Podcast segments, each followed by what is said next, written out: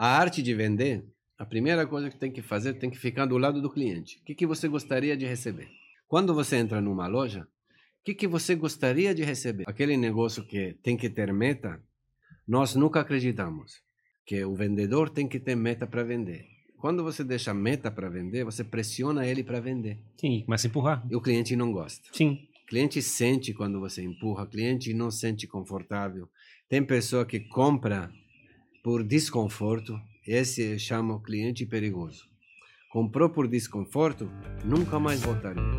Hoje a gente tem uma história muito legal pra contar aqui no Jogando pra Plateia, Ferrari. Eu tava ansioso, no bom sentido, pra esse papo aqui, porque nós conversaremos com Halvin Bazon, ele é empresário israelense, é, saiu ainda muito jovem lá de Israel, conheceu grande parte do mundo, se apaixonou pela prata na Ásia, lá no Japão, e aí, é, por conta da família da esposa, se apaixonou por Florianópolis e empreende aqui à frente da Só Prata. É uma baita história. Halvin, seja bem-vindo. Muito obrigado. É um prazer recebê-lo. Obrigado. Como é, é, então, você é israelense? Nasceu onde? Originalmente eu sou iraniano. Iraniano? Eu nasci no Irã. No Irã? Isso. Meu pai é iraquiano, minha mãe é iraniana. Eles conheceram lá no Irã, fizeram sete filhos, eu sou caçula dos sete. E eles decidiram viajar e morar no Israel por causa que eles são judeus. Eles não queriam passar pelo que judeus passavam no, na Europa. Sim. Ele estava com medo, eles decidiram, ah, vamos para Israel. Com sete filhos, sem saber a língua, sem saber nada, a única bagagem que eles tinham, que eles sabiam que eles são judeus, e queria morar num país diferente. E chegamos para Israel, eu com um ano de idade, eles com mais seis filhos eh, e eu, sete filhos. Em Jerusalém mesmo. né? Não, em Beersheba, como o pai meu tinha asma, então eles preferiam dar para ele um lugar menos industrial, para ele poder respirar melhor. Ah, sim. Deram para nós dois apartamentos tipo Coab, Hum. deram para nós para a gente morar lá, como ele não tinha profissão, eles eh, presentearam ele com uma barraca no mercado para poder vender frutas. Que legal. E lá ele começou a empreender, porque no Irã ele era, ele tinha uma loja de tapete, mas ele nunca vendeu, ele era trocador de dinheiro. Sim. Que ele quer dizer era isso?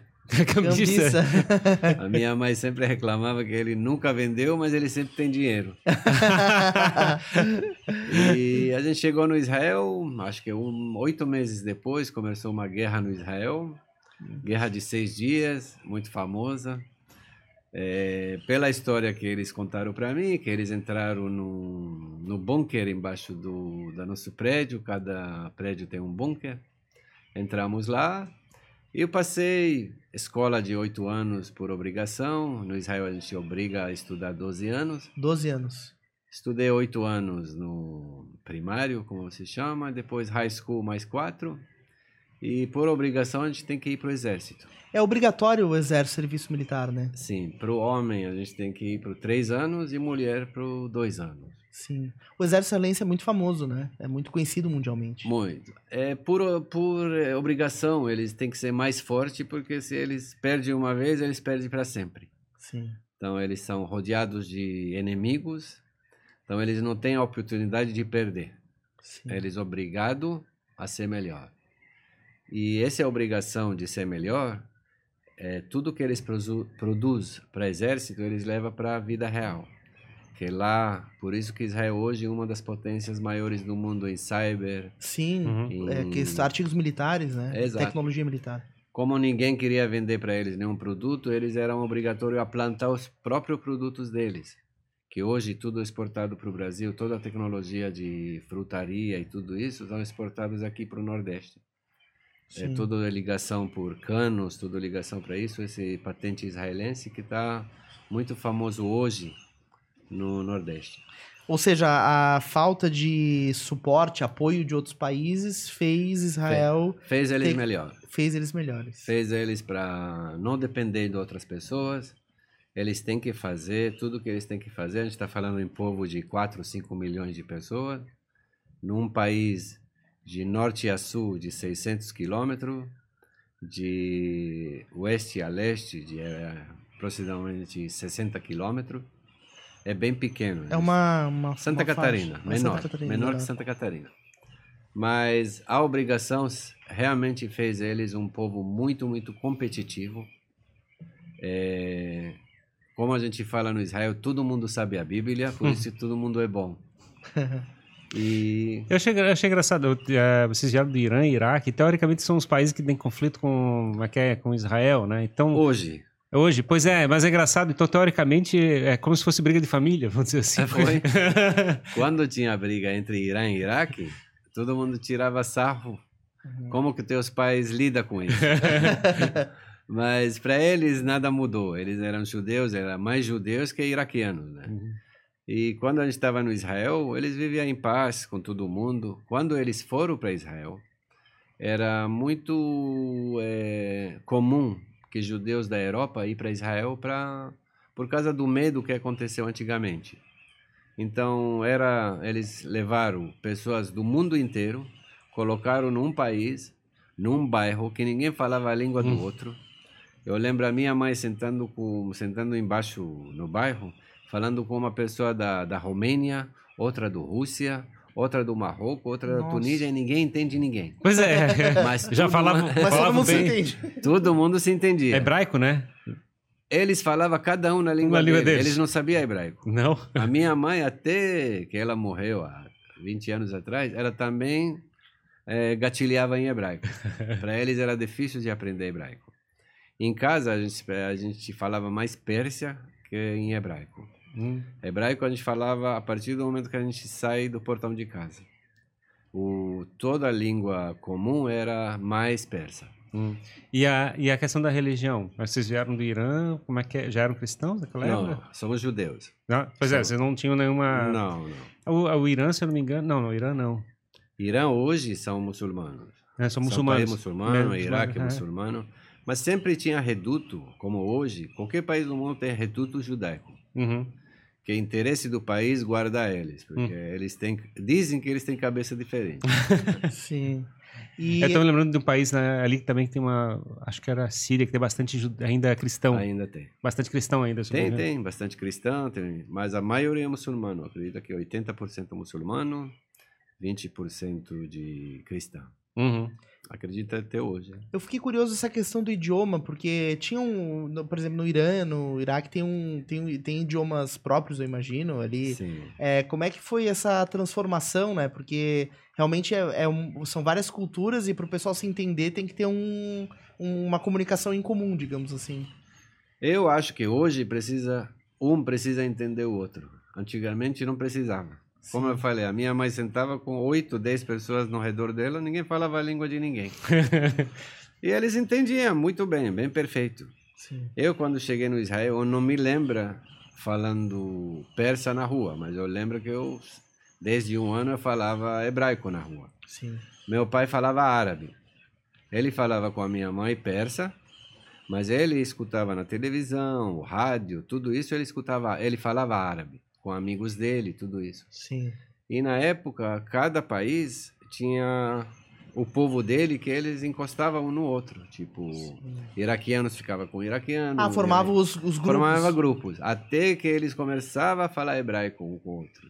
Ah, Tinham comunidades é, separadas. assim. No, no próprio bairro, Sim. Sim. Eles traziam a pessoa do Marrocos, trazia pessoas do, do Irã, pessoa disso.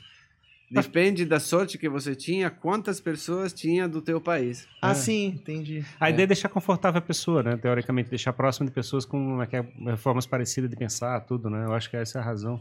Também, mas na época todo mundo queria o bem do país. Uhum. Então o país era na fralda ainda, ela tinha 20 anos de idade, então todo mundo queria o bem do país. E ninguém reclamava aonde que ele ia, aonde que não ia, se mandava para sul, se mandava para o norte. Hoje as pessoas estão reclamando que quando eles trouxeram meus pais para Israel, como meus pais não eram um, não era do leste europeu, que eram pessoas mais inteligentes, entre aspas, eh, trouxeram eles para Tel Aviv, para Jerusalém. Hoje eu acredito que fizeram bem que trouxeram eles, porque eles eram mais cultos. Então eles que criaram o Estado do Israel. Hoje eu não acho que, seu, que meu pai ajudaria mais se ele morava em Tel Aviv. Sim. Mandaram ele para ocupar uma terra de que precisava ser ocupado para as pessoas com baixa escolaridade. Uhum. Eu acho que fizeram bem. Sim. E era uma iniciativa do próprio país trazer as pessoas e estar aberto, existia essa. Sim, era um país muito novo, eles precisavam pessoas. A gente estava rodeado de inimigos. É, quando a gente chegou lá já tinha duas guerras.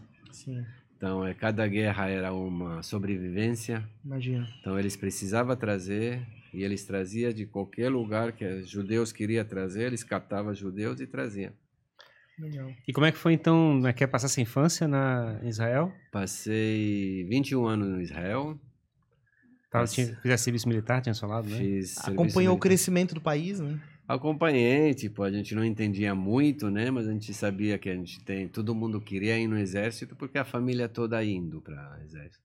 Era um, uma rotina. Você vai para a escola, vai para o high school, terminou high school, tu vai para o exército. Depois do exército eles dão para você alguns dinheirinho para você passear, viajar o mundo e depois você volta a trabalhar. Comigo era diferente, eu fiz tudo, mas não voltei. Aham. Mas Não. era uma cultura da família, da, assim, pra você viajar? Depois de ter no exército, viaja, conhece o mundo e volta? Não, ou- esse, esse até hoje cultura do país. Ah, o país faz O isso. país, país Ele faz oferece uma, uma bolsa, assim, pra você Hoje viajar. eles melhoraram o negócio. Na minha época eles davam alguns dinheiro para você para você sair. Sim. Tipo, é um bônus que você serviu. Sim. E quando eu saí do exército, eles inventaram uma esquema nova que durante três anos, se você vai trabalhar num trabalho que ninguém quer fazer, você não vai pagar imposto. Ah, Imposto no Israel é 60%. nossa. Então, eu trabalhei numa empresa de entrega de leite, que ninguém queria fazer, acorda 4 horas da manhã, Sim. entrega leite. Eu gostei porque eu terminava de trabalhar 9 horas da manhã. Aí tinha o trabalhava dia cinco- livre. É, tinha, tinha. Adorei. É bom, é bom. Fedia de leite, de, de queijo, tudo isso, Sim. mas adorei o trabalho. Trabalhei durante um ano, guardei um pouquinho de dinheiro. Eu lembro que quando eu saí, na época era 3 mil dólares. Eu, eu falei com meu amigo de infância, que a gente está amigos até hoje. Ele sentou no meu lado na escola. Vamos viajar? Vamos. Para onde? Não sei. Vamos. Ele ofereceu França. Sim. Ah, França? Vamos para França. Pegamos avião. Sorte que no Israel tudo perto. É três horas, quatro horas para qualquer lugar na Europa. Sim. Ah, vamos para França. Viajamos para França, viajamos a Europa toda, alugamos carro. Acordamos um dia, acabou o dinheiro. Acabou. Acabou o dinheiro, o que, que a gente faz? Volta. Isso ainda na França. Na, não, a gente estava na França, na Suécia, Ah, na andaram Suíça, bastante. Andamos, andamos muito. Andamos para Itália, fomos para Amsterdã, fomos para a famosa Amsterdã, fomos para cá, fomos para lá. Acabou o dinheiro. O que, que a gente faz? Ele fala, ah, vamos voltar. Eu falo, não, eu não volto. Aham. E fazemos o quê? Eu falei, olha, vamos para os Estados Unidos. Sim. Estados Unidos, sim. Vamos, vamos na agência turismo para ver se a gente tem dinheiro para comprar passagem. Vamos. Chegamos na agência turismo, quanto custa? Pagamos a passagem, sobrou 70 dólares no bolso. Nossa. Vamos. Na cara e na coragem, vamos. E como é que era a comunicação com a família, assim, naquela época? Existia um... Naquela época era muito difícil. Assim. A gente ia no correio, Dava notícias, assim, de alguma é, maneira? ia no correio, ligava, 30 segundos. Oi, mãe, eu tô bem, tô bem. Tá... Tchau. Caía. Ela sabe que eu tô bem. Sim. Era muito caro para ligar, né? Imagina. Tem os Olha. cartão postal, né? Na época a gente fazia muitos cartão postal. Eu lembro na infância. Sim, tipo, tu eu viajava. mandava, mandava. eu chegava na cidade e já fazia um cartão pra mandar pra família. É, eu adorava isso. Assim, em vez- a gente não tinha dinheiro para comprar câmera, então a gente comprava cartão postal para saber onde que a gente estava. Sim. Essa é a câmera mais barata que eu conheci. Pois é, né? Já vai uma foto pronta. Já vai uma foto, Photoshop, tudo é bonitinho. Aham. Se tu tem sorte, tu pega a tua foto, põe em cima do cartão postal, eu E tava pronto. lá. Aham. Depois chegamos nos Estados Unidos, eh, fomos dormir na casa do tia do amigo meu. Ela falou para nós que a gente pode dormir quatro dias na casa dela em Nova York. Foram "Tá logo pra Nova York já. Mas- Logo é, né? pra Nova York." Não, eu, meu sonho era para ver o Estátua da Liberdade. Mas é uma referência, né? Ah, para mim foi uma. Eu, a gente chegou lá meia-noite, Entramos na casa dela, acordamos 8 horas da manhã. Ele falou: Vamos passear? Eu falei: Passear nada. Estátua da Liberdade. Estátua da Liberdade. Cheguei lá, comecei assim, me impressionei. Eu falei: Yaron, daqui eu não saio. Uhum. Ele falou: Sério, cara? Eu falei: Aham, daqui não dá pra sair, não. Aqui é um lugar muito bonito, realmente, me, no Nova York me impressionou. A gente andava na rua, de repente a gente viu um panfleto na rua procurando pessoas para trabalhar como mudança de apartamento, mudança de casa. É, pegamos o panfleto, fomos no telefone público, ligamos, Surpresa, o cara é israelense. Nossa. Acho que é tudo mais fácil. Né? Ah, houve uma, uma conspiração ali, né? Depois descobrimos que todas as empresas de mudança eram israelenses. Era um mercado Todo de mundo que chegava. Era uma máfia. Hoje você vê que todos os motoristas de táxi são indianos. Todo car service são de Paquistão. Então, Sim. é, todo que tem dele são chineses. Sim. É tudo dividia assim. A gente não sabia que mudança de casa era judeu. O panfleto já é voando direto, assim. A gente ligou, oi, tudo bem? Vocês trabalharam já uma vez? Falei, sim, claro. Ele sabia que a gente estava mentindo. Sim. Ah, vem amanhã, trabalha aqui. Tá bom. Fomos lá, olhamos o negócio. Ah, então, começa a carregar coisas daqui para lá. O primeiro dia deu para trabalhar numa casa de judeus com oito filhos. Né? Nossa. Esse cara não era dos mais limpos do mundo, não. Eu olhei para meu amigo e falei, ah, esse trabalho não é para nós, não. Tá difícil. Ele falou, não, não, vamos trabalhar segundo dia, vamos ver, vamos... Tá. Segundo dia, de repente, passou um caminhão na nossa frente, estava escrito Galil Moving. Galil, uma área no Israel. Ele botou Galil Moving. Ligamos para aquele, ah, vem trabalhar aqui, melhor. No dia seguinte, tro- trocamos uma empresa. Empresa. no segundo dia. A gente viu que tá fácil o negócio.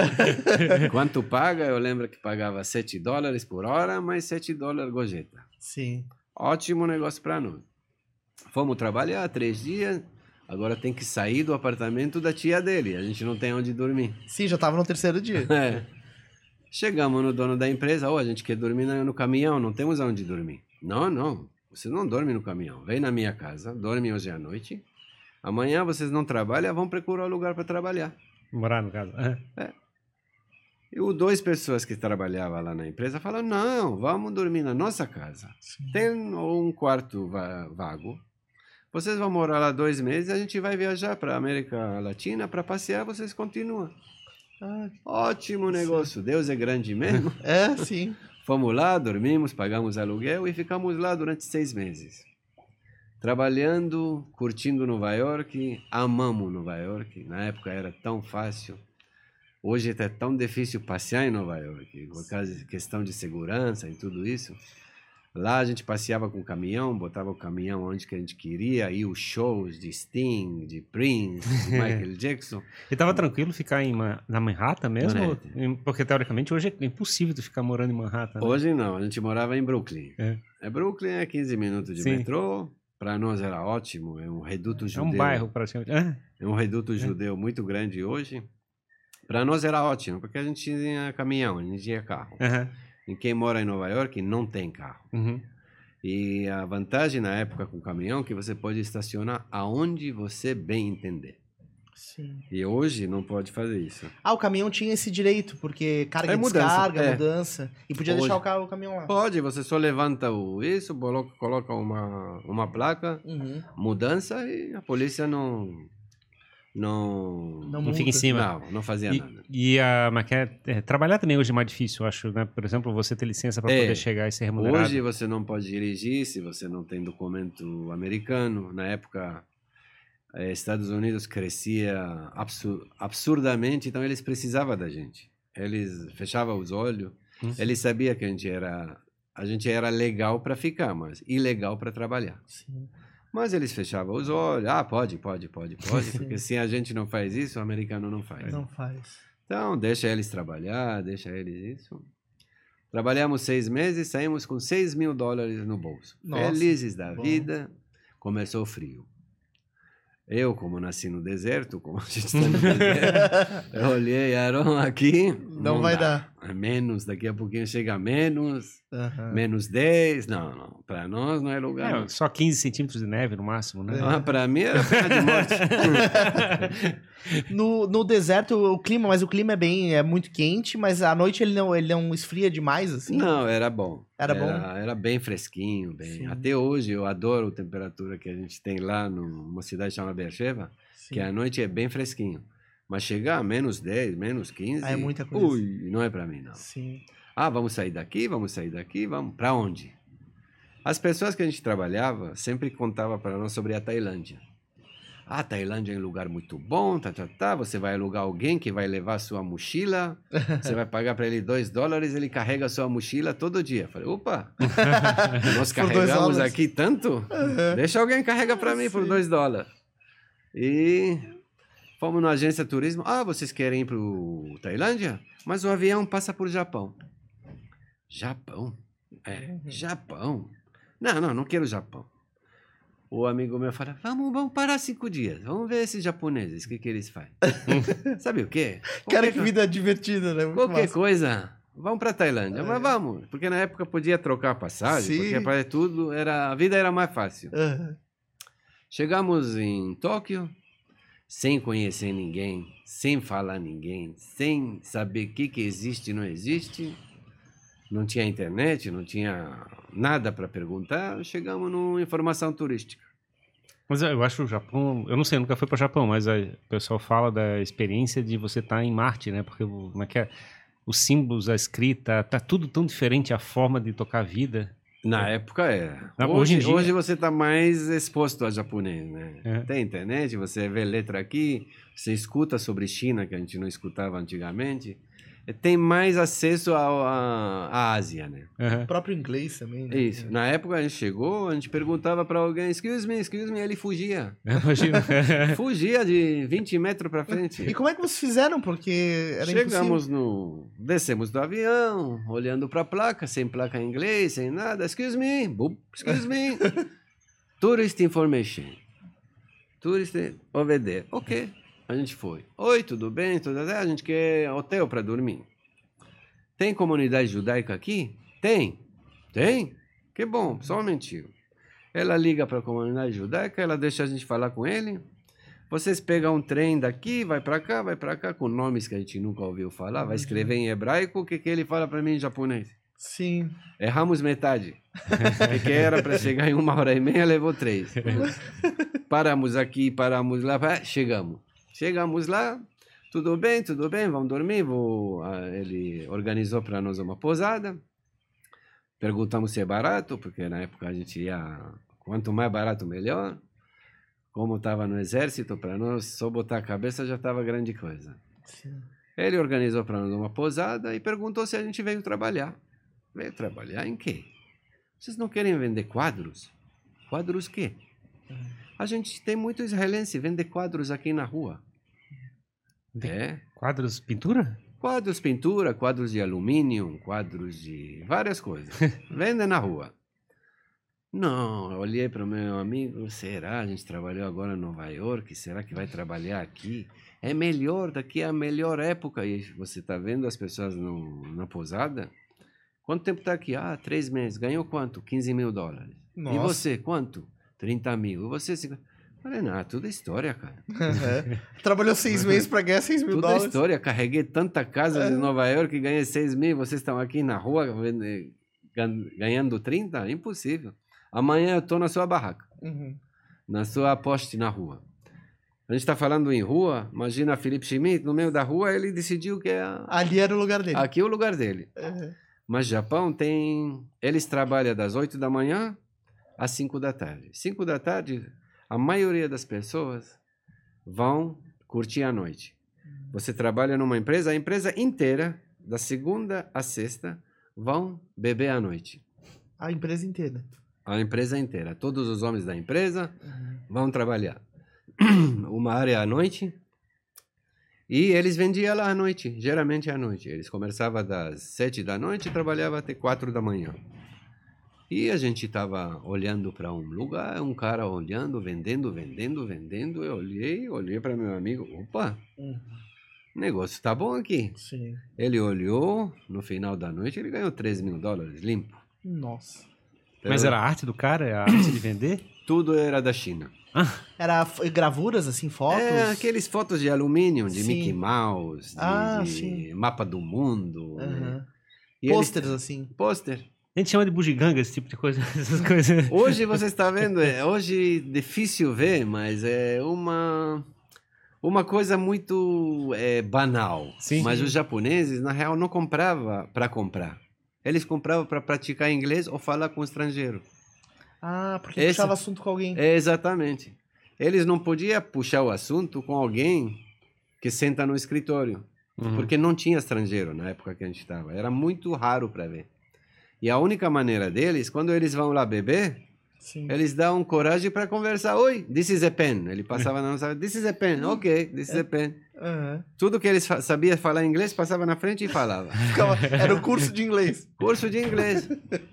Falei, tá bom, a gente decidiu que a gente não quer trabalhar. Vamos gastar o dinheiro na Tailândia e vamos voltar. Quando acaba o dinheiro, voltamos. Tá bom. Fomos para Tailândia, fomos para Filipina, vivemos como rei, com 6 mil dólares, acabou o dinheiro. E aí, fazemos o quê? Volta para o Japão, vamos ver o que é Japão. Voltamos para o Japão e aquela agência dá para fazer em consignação, eles dão um van com cama dentro, o quadro está embaixo da cama, vai viajar no Japão vender. Ah, eles fazem já uma vanzinha. Já faz uma vanzinha. Israelenses são bem organizados. Sim. Aonde que tu vai no mundo, procura eles porque eles vão ajudar. Fomos lá, dormimos no, no carro, fomos passear para cá, para cá e realmente depois de três meses cada um saiu com 15 mil dólares. Nossa. Felizes da vida aí olho para ele, ele olha para mim, vamos gastar. Mas isso viajando, não, não naquele... Viaj- viajando dentro do Japão. E conhecendo, tipo, as cidades onde é que as empresas estavam para chegar e pegar essas pessoas saíram do trabalho? Ou, ou tinha região turística? Cada cidade tem a área da noite dela. Uhum. Cada cidade tem a área que eles vão dormir, que eles vão beber à noite. E aqueles quadros são quadros impressionantes porque eles brilham. E na época eu descobri que, que bêbado adora brilho. Quanto mais brilhasse, melhor. Quanto mais brilho, melhor. Sim. E a gente vendia para eles quadros e eles na real não queriam esse quadro. A gente achava esses quadros na esquina, jogados na esquina. Eles compravam só para conversar com a Sim. gente. Só, pela experiência. Só experiência, vamos conversar. Conversei com um estrangeiro, tá, tá, tá, tá, tá, tá. Brincando, jogando, jogando pedra, tesoura, papel. Sim. Quando a gente queria apostar. Que a gente estava numa. parecia uma. uma estátua no meio da, da, da, da praça que pode conversar à vontade. Sim. É, e foi assim, a gente trabalhou, as pessoas conversavam, a gente pegava amizade, eles achavam que a gente está pobre, dava para nós lanche no meio do dia. Aí, por acaso eu trabalhei do lado de uma loja de sushi.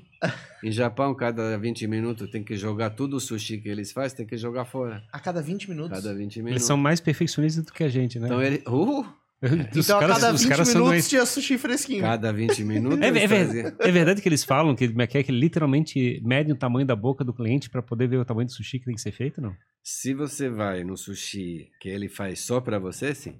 Eles literalmente vai ver assim qual é o tamanho do sushi que tem que O ser. tamanho do sushi, ele olha para você, vê que você gosta, que você não gosta. Tem lugares que ele faz sushi para duas pessoas. Tem lugares que faz sushi para oito, tem lugares que é aquele carrinho, Esteira. que- aquela esteira. Depende quanto você é exposto a pagar. E nós não, não era exposto a pagar nada, cada 20 minutos chegava. E meu amigo trabalhava no outro lugar do lado do McDonald's. Sim, aí trocava ele de- foi lá e pedia para eles dar o hambúrguer. Eles davam hambúrguer do McDonald's para ele e sushi para mim. Mas Ah, 20, 20 minutos é muito pouco, né? Mas por quê? Porque eu, digamos. Ah, o ele não- salmão estraga. Ah, mas não chega a estragar em 20 minutos. Né? Para você, não. Mas Pros japoneses- Você acabou de falar, eles são perfeccionistas. E realmente, eles são. Porque na realidade, como é que ele sai da geladeira, tá meio geladinho. Aí tu fica na mesa e vai ficar quente, teoricamente, né? É, mas digamos que já passou, digamos assim. Ele cria uma crosta tá em cima que a gente não consegue enxergar. A gente não enxerga essas coisas, mas ele sim. Você não pagaria um milhão de dólares para um peixe, mas eles pagariam. É. A gente foi para um mercado de, de peixe em um, Tóquio A gente presenciou 250 mil dólares um peixe de atum azul. Pois é, o atum... Ele comp- um japonês comprando um peixe de 250 Ah, não, é- é, eles estavam vendendo um peixe de 250 mil dólares. Era leilão, tem leilão. Leilão. É que o atum que a gente come aqui não é um atum que eles Não. falam lá. Tem atum azul. Atum azul É difícil de pegar. é difícil pegar, ele é muito raro. Você vê que a gente fica no, no, naquela feira de manhã, vem, eles nem experimentam ele, eles tiram, pega com a mão, ele sabe se o peixe tá bom ou não. Sim. E o leilão acontecia tudo com dedos, assim, você não sabe, a gente olhava assim, quem que vendia o quê? Quem que comprou? Sim. Eles faziam assim, subia mais eh, 100 mil. Subia assim... Leilão total, assim. Aham. Leilão total. Até hoje existe, né? E era uma coisa impressionante para ver. Realmente, era perfeição no Japão. Eu agradeço a Deus que me levou para lá para saber o que, que significa perfeição. Nossa. É, não existe esquerda, não existe direita, existe só uma maneira, ser o melhor. E realmente, eles trabalham, eles vão para trabalhar, eles não vão ao trabalho.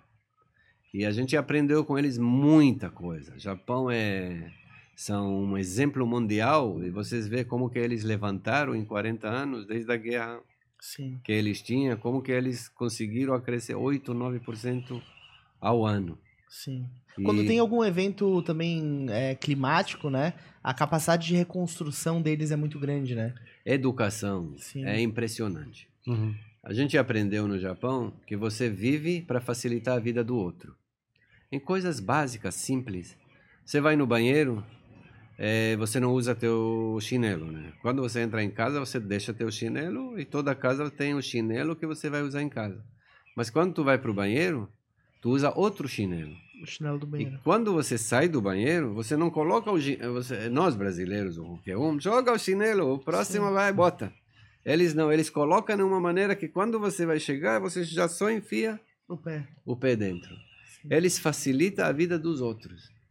E por isso que tudo engrena tão bom que é impressionante viver lá. Porque um tudo tá facilitando para o próximo que Já vai vi, chegar. já vi se tem, um, tem uns vídeos que ficam rolando na internet, assim, tipo, o cara no Japão lá tá carregando fruta numa bicicleta e de repente ele vira a bicicleta, derruba todas as maçãs, as laranjas no, cheio, no chão e rola, né? E, tipo, literalmente os caras param do carro, saem do carro e vão ajudar pra carregar as Eu frutas. vi isso num caminhão. Um caminhão fez um São- cruzamento, caiu tudo, aí todo veio um monte de gente ajudou e rapidinho tinha resolvido. A educação é uma coisa impressionante. Impressionante. É, a educação fala baixo, não se grita. É, nós, como estrangeiros, como israelense, a gente, é, de nascença, a gente fala alto. E as pessoas perguntavam se a gente brigava. Eles Mas, falam, né? Eles, brigando. eles falam baixo, eles não incomodam ninguém. É hoje quando você vai lá não tem não tem aquele barulho do telefone, tudo em silencioso. É, a gente a gente acostumava a empurrar, furar fila. Chega lá, depois de seis meses tu vira japonês. É. Uhum. Tu para de furar fila, Sim. tu para de empurrar, tu para de Atravessa quando o sinal fechou. é, exato. Tu fica igual japonês. Mas Sim. tem coisas, como a gente tinha 23 anos, a gente também não fazia o que, que eles queriam fazer, porque o Japão era muito caro. Ah, é? Era muito caro na época. E a gente tinha coisas tipo, tem que pagar, a gente falava, ah, tá muito caro para pagar isso. Uhum. Pegar um Shinkansen de, Tóquio, de Kyoto para Tóquio era 120 dólares. Nós, na época, quando tinha 23 anos, a gente ficava no, no restaurante, onde o cara que verifica a passagem não, não entrava. Sim. Então, Viajava no restaurante. viajava no restaurante, ficava duas Sim. horas no restaurante, tomava café, Sim. não precisava pagar a passagem. Sim. Hoje, quando a gente voltou um dia, eu falei para meu sócio, vamos comprar dois passagens e vamos só nós. Para devolver para eles tudo que a gente enganou eles no passado. vamos devolver, vamos devolver para eles o que, que eles deram para nós. E para nós, para mim e para ele, Japão foi uma experiência única que eu não sei se um dia eu consigo eh, repetir ela. Né? Eu não sei se Japão tá, se tem um país no mundo hoje que pode repetir o que, que a gente passou. Sim. Hoje o mundo está com internet, todo mundo conhece tudo, todo mundo sabe tudo. Mas antigamente tudo era na base da vergonha, ninguém atrapalhava você, Japão era Japão. Hoje Japão mudou. É, eu até é interessante isso, né? Porque realmente a gente vive um mundo tão globalizado que hoje você chega em qualquer cidade do mundo, você encontra coisas que você vê em São Paulo, que você vê mesmo em Florianópolis. É, existe uma. O mundo ficou meio parecido, né? Antigamente cada país era cada país, né? A maior, a maior minha, a minha chatice é que a gente não erra mais. E os erros levava a muito divertimento. Imagina, você não, não tinha GPS. Sim. Então, a gente, sem querer, a gente viajou numa cidade um dia inteiro, a gente ficou na cidade, a gente achou que a gente estava fora da cidade. Tudo aparece igual. Sim. A gente queria sair do Tóquio, mas a gente Imagina, Tóquio ainda. É, a gente estava, tá, tá, tá, tá, ligava para a pessoa que alugar para nos a van. Aonde vocês estão? Ah, a gente está do lado de. Um... Viajamos muito. A gente andou muito. É, vocês estão aonde? Numa estação chama Gotanda. Gotanda aqui, 20 quilômetros daqui. Como que é? Viajar em círculo. Viajamos em círculo o dia inteiro. Sim. Depois a gente, ah, vocês têm que olhar para uma rua que chama 102 e vocês vão para o sul do, do Japão. Achamos essa rua e fomos. Hum. Mas era muito mais divertido errar, e não falar a língua também, uma coisa muito divertida. Eu sempre falo para a pessoa que vai para um país novo, eu tenho ciúme de você. Por quê? Porque você vai lá pela primeira vez. Quando você vai pela primeira vez, você erra e você ri mais.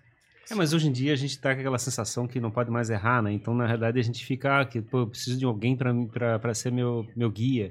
Eu Adoro errar. Comprar, um- vou comprar um livro, ler ele inteiro para saber como é que são o nome das ruas, os lugares para visitar e É. não sei o quê. Parece que eu já vi todos os lugares que eu vou visitar. Mas é, é, o mundo ficou previsível, né? Você chega assim, sei lá, lá ele falou de Amsterdã, né? Abre o aplicativo do Uber, o mesmo que você usa aqui no Brasil, pede um Uber lá. Desceu do trem, tá pedindo Uber, que nem como se estivesse em Floripa. É, Virou abriu globalizado É, demais. abriu, abriu o Google, diz, ah, pega o trem até tal estação, desce aqui, vai pra lá, tá tudo E resolvido. todo mundo vai para o mesmo lugar. É. Tem o mesmo divertimento, A mesma experiência no caso. mesma experiência. É. Hoje eu viajo diferente. Eu chego, eu preciso saber quantos dias precisa naquele lugar. O resto, deixa que eu descubro dentro. Eu descobri que nenhum país ou nenhum lugar do mundo merece mais que cinco dias. Tipo, nenhum país ou nenhuma cidade merece mais que cinco dias. Cinco dias. Cinco dias é bom tamanho para qualquer um. Sim. E realmente eu segui esse negócio e eu consegui ver coisas. Eu chego num lugar, para alguém no meio da rua, ou senta num bar, conversa com uma pessoa. O que, que tem para ver aqui? O que tem para fazer aqui? O que tem para fazer? Ele fala para mim: não, não, não, coisa que turista não vai. Sim. E aí ele começa, a experiência do, do local é bem mais é, agradável. Claro. Restaurantes, isso. É, às vezes tu cai. Sim, mas faz Uhum. parte. Sim. Faz É, parte eu, eu lembro de que uma vez para ir para Veneza, a gente ficou em Lido, que é uma região que é, é, não na ilhas, das ilhas da, de Veneza, que fica no lado ali onde tem um. Aí eu me lembro de ter chegado e perguntado para alguém da cidade assim, onde é que tem um restaurante bacana para ir, né? Aí a gente foi lá e senta, entramos na mesa e sentamos assim, mas assim, é tipo eu senti fora do país assim, porque fora do mundo assim, porque é, era um restaurante que não tinha turista, era, uma, era um restaurante das pessoas que moram ali da região. Aí eu me senti assim, o pessoal todo mundo olhando pra gente assim, quem é esses caras que estão no sim. restaurante? Aonde que você acha o melhor restaurante? Entra para uma loja, pergunta para o vendedor, aonde você come? Sim. Aonde que você come? Ele fala para você onde come. É local, Uhum. Claro. é local. Se você vai entrar numa loja de marca muito famosa, prepara, porque É. ele vai mandar você para um Turístico. restaurante cara. É. Claro. Se É. você vai para esse cara que vende uma roupa simples, ele vai, vai mandar você para um restaurante local que Mas é doido, porque a gente chega aí, não tem cardápio em inglês, o cardápio só tem o cardápio da, em italiano, no caso, que eu tava lá, né? Então tu- o garçom também não tinha manja, não manjava muito inglês, então ficava aquela briga para tentar fazer o pedido. Deixa eu ensinar você alguma coisa. Eu cheguei no Brasil, sem falar nada, totalmente diferente. Vou comer o quê? Cheguei no restaurante, dá um passeio dentro do restaurante, olhando, olhando o que as pessoas comem. Parei na frente de um, chamei o garçom, esse. Pronto, tá resolvido. Pronto, eu como tudo. Sim. Não tem problema de comer. Máximo errei. É isso aí. Era fígado. Primeiro dois dias. Primeiro três dias comi fígado. Vamos lá. Aquele fígado acebolado. É, adorei o fígado. Entramos numa loja de self-service, comida aquilo, a gente vai lá, põe, põe, põe, vai lá, senta na mesa. Chega uma pessoa, leva nosso prato, acha que ele queria que a gente não come lá. Eu não sabia que tem que pesar. Ele levava o prato, eu segurava ele pelo mal. Volta pra cá. Tá roubando minha comida. Volta pra cá. Volta pra cá. Ele, não, balança. Eu não sei que balança, que balança. Volta, volta. Não, não, volta. Chegou um cara em inglês, explica pra mim. Ah, tem que pesar. Ah, tá bom, tem que pesar. Mas é uma coisa bem única do Brasil, né? Esse, o o a quilo. melhor- É, sim. Depois do samba, a melhor coisa que o Brasil inventou. O quilo. Aquilo, comida por É, mas é doido se pensar bem, né? Se é uma pessoa que não conhece, vai chegar assim, por que eu vou pesar, né? Tipo, qual a razão? né? Tipo, Aham. Espeto corrido também. Sim. A mesma, a gente entrou no espeto corrido pela primeira vez. A gente não sabia que tem que virar de vermelho para verde. A gente sentando, comida não o, via. o cara não vem, passa, passa, passa, passa. Eu fui lá, segurei pelo braço, moço, Sim. aqui. Ah, tem que virar. Vamos virar. Eu vi, ele corta um pouquinho e vai embora. Não, não, mais, mais, mais. Sim. E ele coloca mais. Ele vai, outro, a gente chama ele, mais, mais, mais. Ele põe um pouquinho e vai embora.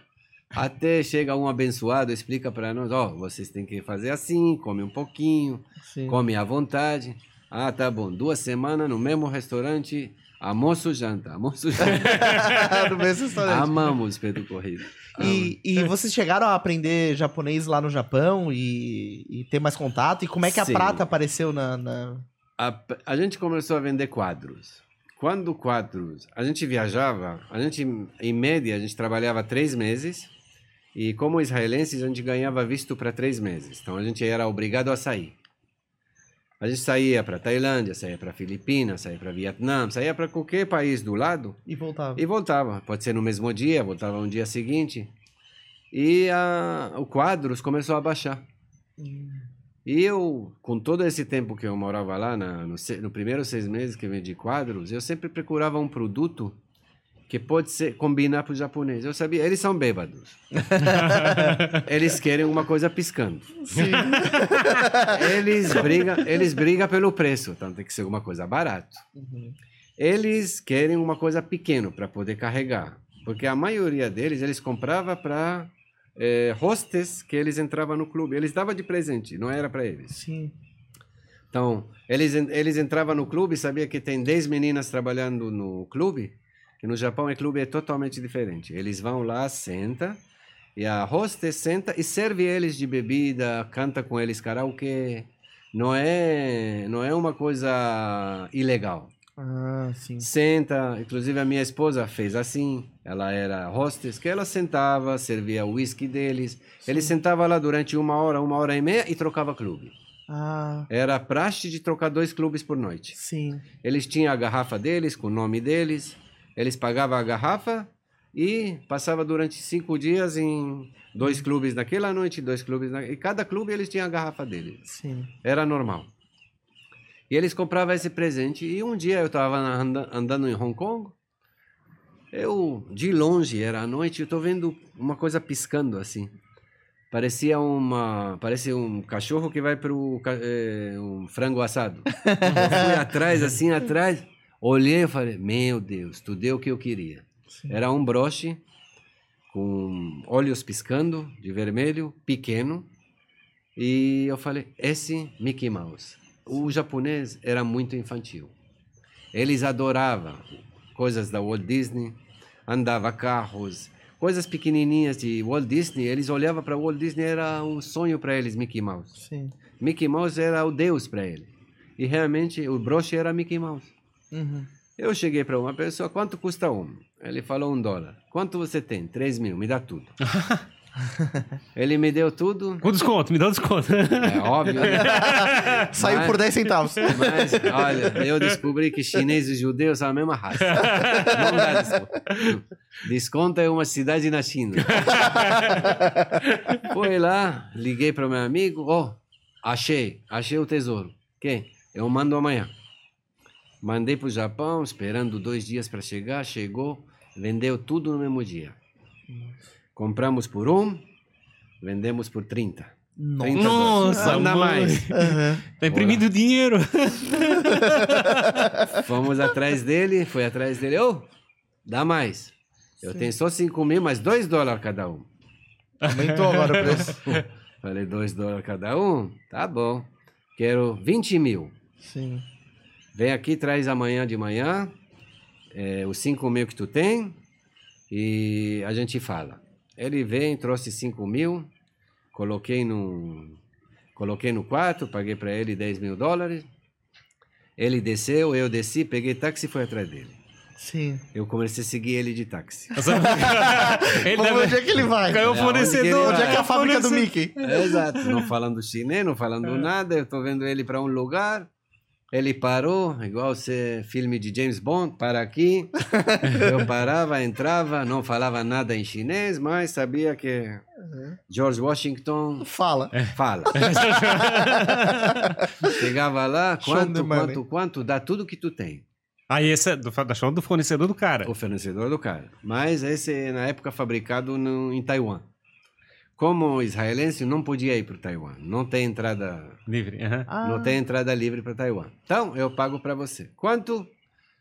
Um dólar e cinquenta. Eu falei, bicho, chineses realmente é uma raça diferente.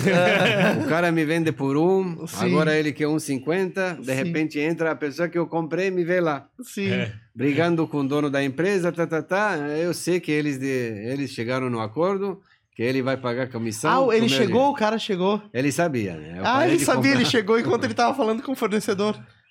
Come- começamos a comprar, comprar, comprar, comprar. Um dia parou no correio. O que aconteceu? Não pode trazer Mickey Mouse. E a gente está falando em lucro de 10, 15 mil dólares a diário. A gente começou a expandir o negócio. Nossa. Pegar pessoas para vender para nós. E um dia o correio chama meu amigo. Fala assim, deu, o que que tá acontecendo aqui? Mickey Mouse não. Mickey Mouse por que não? Porque tem que pagar direitos autorais, tatati, tatata. Ah, é? Então, a gente vai mandar para você de volta para Hong Kong, mas na próxima vez nós vamos queimar.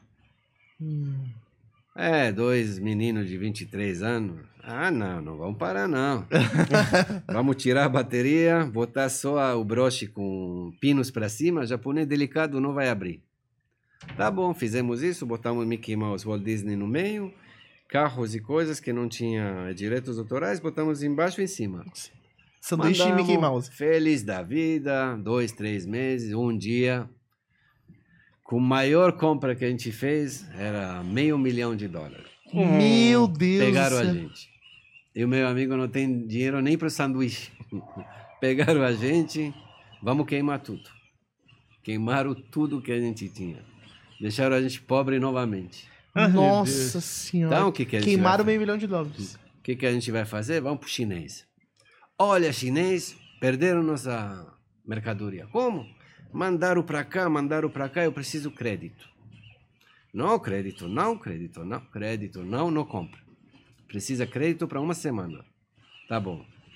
Deu crédito. O que, que eu vou fazer? Não vou mandar para o correio, né? Não tem dinheiro. Vou levar comigo. Sim, Levei comigo, Deus ajudou, entramos. sim. Começamos a vender, ficamos ricos de novo.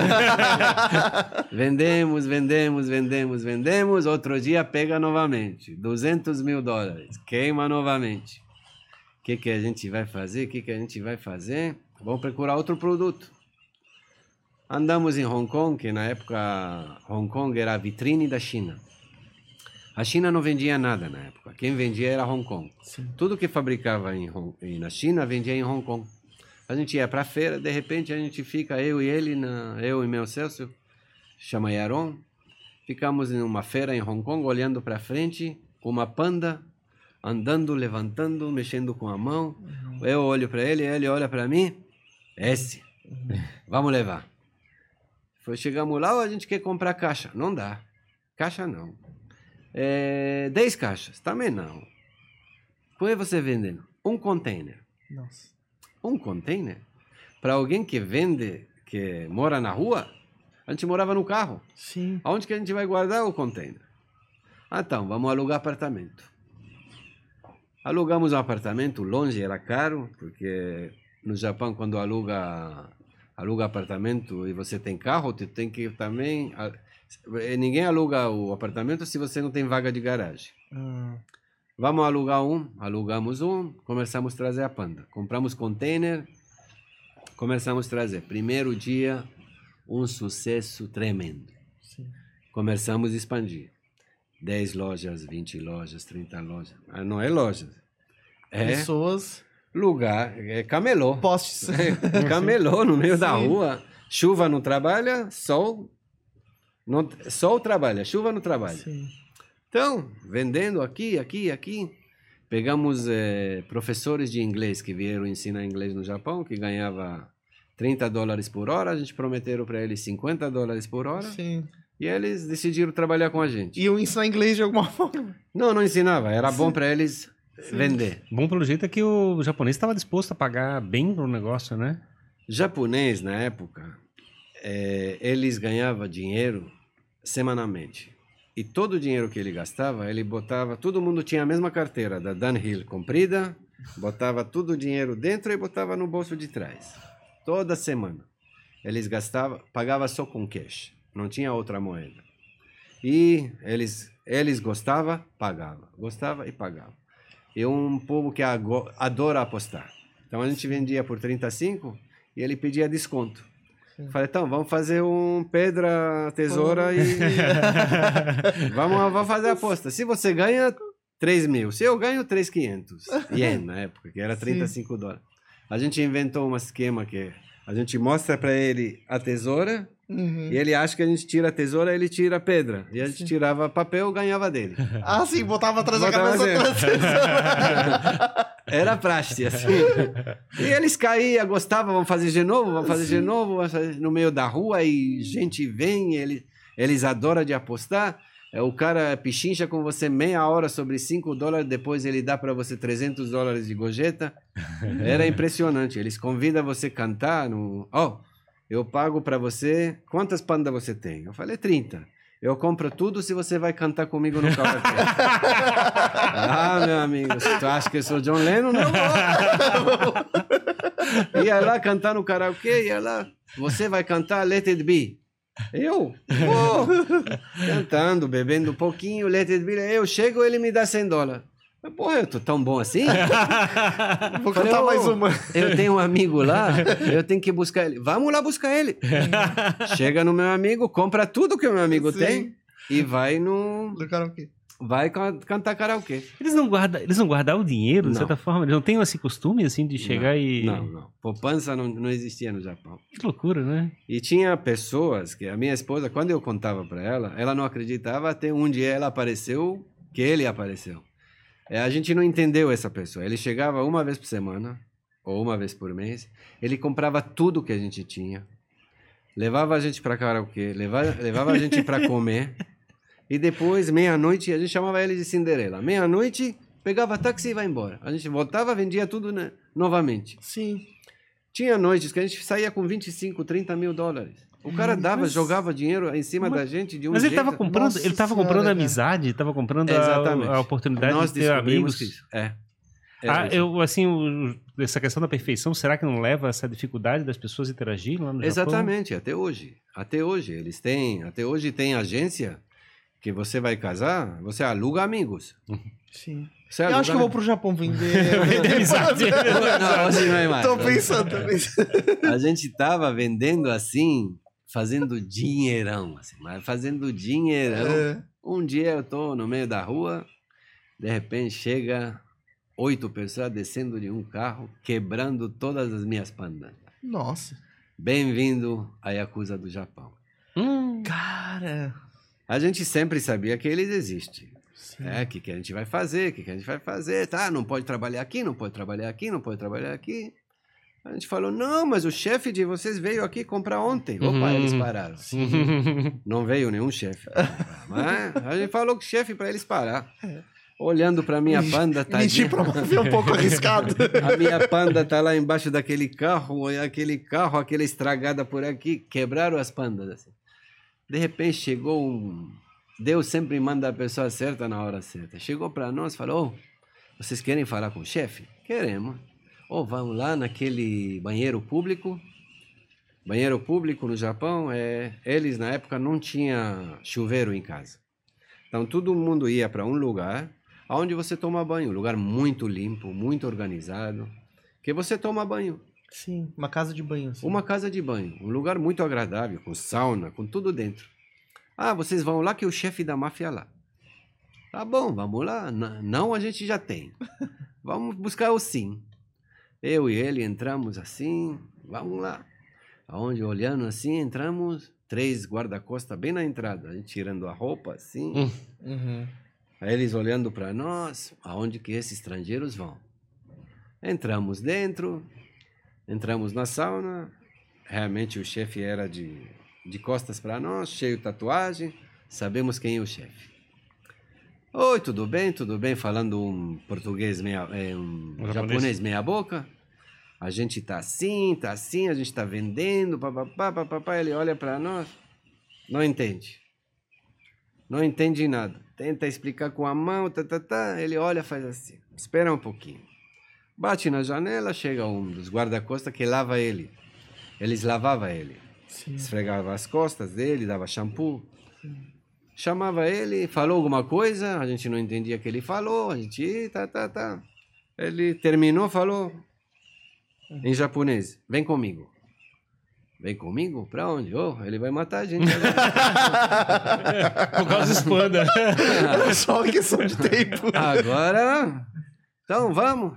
A gente está saindo com com o nosso tem um kit que você sempre anda com shampoo, com isso, que você toalha. A gente está andando atrás dele e oito pessoas junto com ele. Ele anda no meio, parecia El Pastino, um cara bem pequenininho andando assim. Oito pessoas atrás dele, entrando para a esquerda, direita, 30 pessoas de fila do lado direito, 30 pessoas do lado esquerdo e ele está no meio andando. E ele andando, todo mundo chega e fala, "Oix!" tipo cumprimentando ele. Eu falei, Ih, agora morremos. Uhum. Sentamos, de repente chegou um cara, eu sou tradutor. Tradutor? Sim, começamos a falar inglês, explicamos para ele o que, que a gente faz. Ele falou, ah, vocês vendem panda? Sim. Que panda? É panda. E vocês moram onde? No carro. Qual carro? Carro, carro. A gente dorme no carro. Como vocês dormem no carro? Cadê o carro? Aqui na esquina. Cadê a chave? Me dá a chave. Demos a chave para ele, ele deu para outro. Eu falei, Aaron, foi o carro também. De repente a gente está vendo o carro chegando. Falei, uh, pelo menos o carro tá bom. Ele falou, então, pode abrir. Eu abri, a gente abriu atrás assim. Vocês dormem aqui? Sim. Ele começava a rir. Começava a rir. Vocês dormem aqui? Sim. Não. E ele vê caixas, caixas embaixo. Que caixas é esse? Panda. Esses são os pandas. Deixa eu ver que panda é esse. A gente tira a panda, coloca no chão. Ele começa a ver e começava a rir. rir. A filha dele, saindo da casa, olhando para a panda, segurando a panda e fala: Pai, muito obrigado para presente. Sim. A gente falou: O presente para a filha? Em japonês, que a gente não sabia, é uma honra dar presente para o japonês. Ah, A gente falou: não, não, pode levar, pode levar, pode levar, pode levar. Sim, ela agradeceu o pai, ele ficou tão feliz. Ah, muito legal. Vocês que trabalham onde? Já explicou para ele: a gente trabalha, como que a gente faz, quanto que a gente ganha. É, às vezes trabalha, às vezes não trabalha, às vezes aquilo. Sabe o quê? Eu não sou a boss, eu não sou o chefe daquela área. sim. Esse que ele falou. Depois descobrimos que ele é número 3 do Japão. Número 3. Os três do Japão. Eu não sou o chefe daquela área, mas deixa que eu falo com aquele chefe da área. Quem sabe ele deixa vocês trabalhar. Mas hoje vocês podem ir lá trabalhar. Sim. Tá bom. E quem que bateu na panda de vocês? Esse, esse. Uhum. Ele chamou eles. A gente conheceu durante seis anos. Até hoje a gente está em contato. A única vez que vimos ele nervoso. Ele deu uma gritaria em cima deles. Eles pediu desculpa. E ele falou se a gente podia vir amanhã tomar banho. No mesmo horário.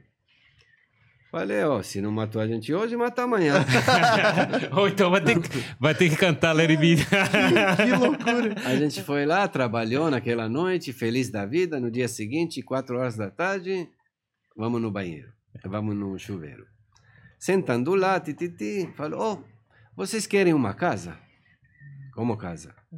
Vocês moram no carro, tá muito quente. Vocês não querem casa? É. Uhum. Depois do banho, vamos. Levou a gente esquerda, direita, bem pertinho, bem perto do centro. Oh, essa é a casa de vocês. Três andares Nossa. de casa, não é do mais novas. É Casa antiga. Oh, esse é nosso. Tic, tic, tic, ficamos lá uma semana dormindo quanto poder, esperando para quarta-feira. Quarta-feira no Japão é dia do lixo. Todo mundo joga o lixo grosso, eh, lixo grande. Sim. Geladeira, armários, sofá, tudo que é grande eles jogam. Se a televisão não funciona, eles cortam o cabo. Se a televisão tá bom, não se corta o cabo. Sim. Tá bom, Facilitando a vida pra quem chega. Sim, nós pegamos as nossas pandas, botamos em casa, botamos a cama, quarta-feira, vamos dar uma volta. Fizemos uma volta, em duas semanas a casa completa, Mobiliado. mobiliada. Ele falou, e aí, como que tá a casa de você? Tudo certo, tudo mobiliado. Como que é? Quero ver. Vai. E a gente fala em deslocamento dele, a gente fala em 15 pessoas deslocando com ele cada vez que ele mexe. Imagina, sim. Ele entra em casa, começa a rir. Tudo isso do lixo? Sim. Você quer vir com a gente? Ele olha. Sim. A guarda-costa do lado olha para mim. Eu falei, o guarda-costa me mata. Uhum. Quarta-feira que vem eu vou com vocês. Tá bom. Vem com a gente? Tá bom. Quarta-feira chega e a gente está indo para o banho todo dia. Quarta-feira ele aparece, terno, gravata. Eu falei, não, assim não, vamos por lixo. tá bom. E três carros. Como que a gente vai pegar lixo com três carros? De... E ele é uma pessoa que anda, todo mundo conhece. Sim, sim. Ah, vamos trocar. Ele foi lá, botou moletom, foi no carro do lado. Eu falei, não, tu tá no nosso carro. Como? Nosso carro. É, o guarda-costa fala que não, vai, vai com o nosso carro. Ele senta na frente, ele vê a gente chega no lugar, verifica, põe. Verifica, põe. Depois da terceira vez ele desceu, começou a ajudar a gente a botar dentro. E assim, começou a amizade com Cara, uma que história pessoa. surreal. Foi. E ganhamos carros com ele, ganhamos apartamento, ganhamos tudo do lixo, do bom, do melhor, sem dar nada e nada além da amizade. Nossa. E até hoje a gente está com contato com ele, uma pessoa maravilhosa, ensinou a gente muito, muita coisa. É, nada, não fizemos nada ilegal. Ele Sim. queria só amizade com a gente. Ele saía com a gente à noite. Ele fazia coisas que ele jamais fazeria se ele era. Ele nasceu ser chefe. Sim. Então ele não, não fazia coisas incomum. Ah, sim. Uhum. Ele fazia só coisas Ele já nasceu nessa posição, nesse Nasceu cargo. nessa posição. É, em posição que a gente anda, você, para vocês imaginar 15 pessoas, você está imaginando, mas para ver isso, Sim, parece um filme. imagina. É, você anda no trânsito, todo mundo para. Vem um carro na frente, para, ele passa. Outro carro na frente passa. Outro moto aqui passa. A gente vai para casa de praia dele. A gente foi, conhecemos a família. É, a gente deu uma, uma relação muito, muito legal, que é E o cara era, como é que fala? Número 3, falasse? Número 3 na hierarquia na máfia no Japão.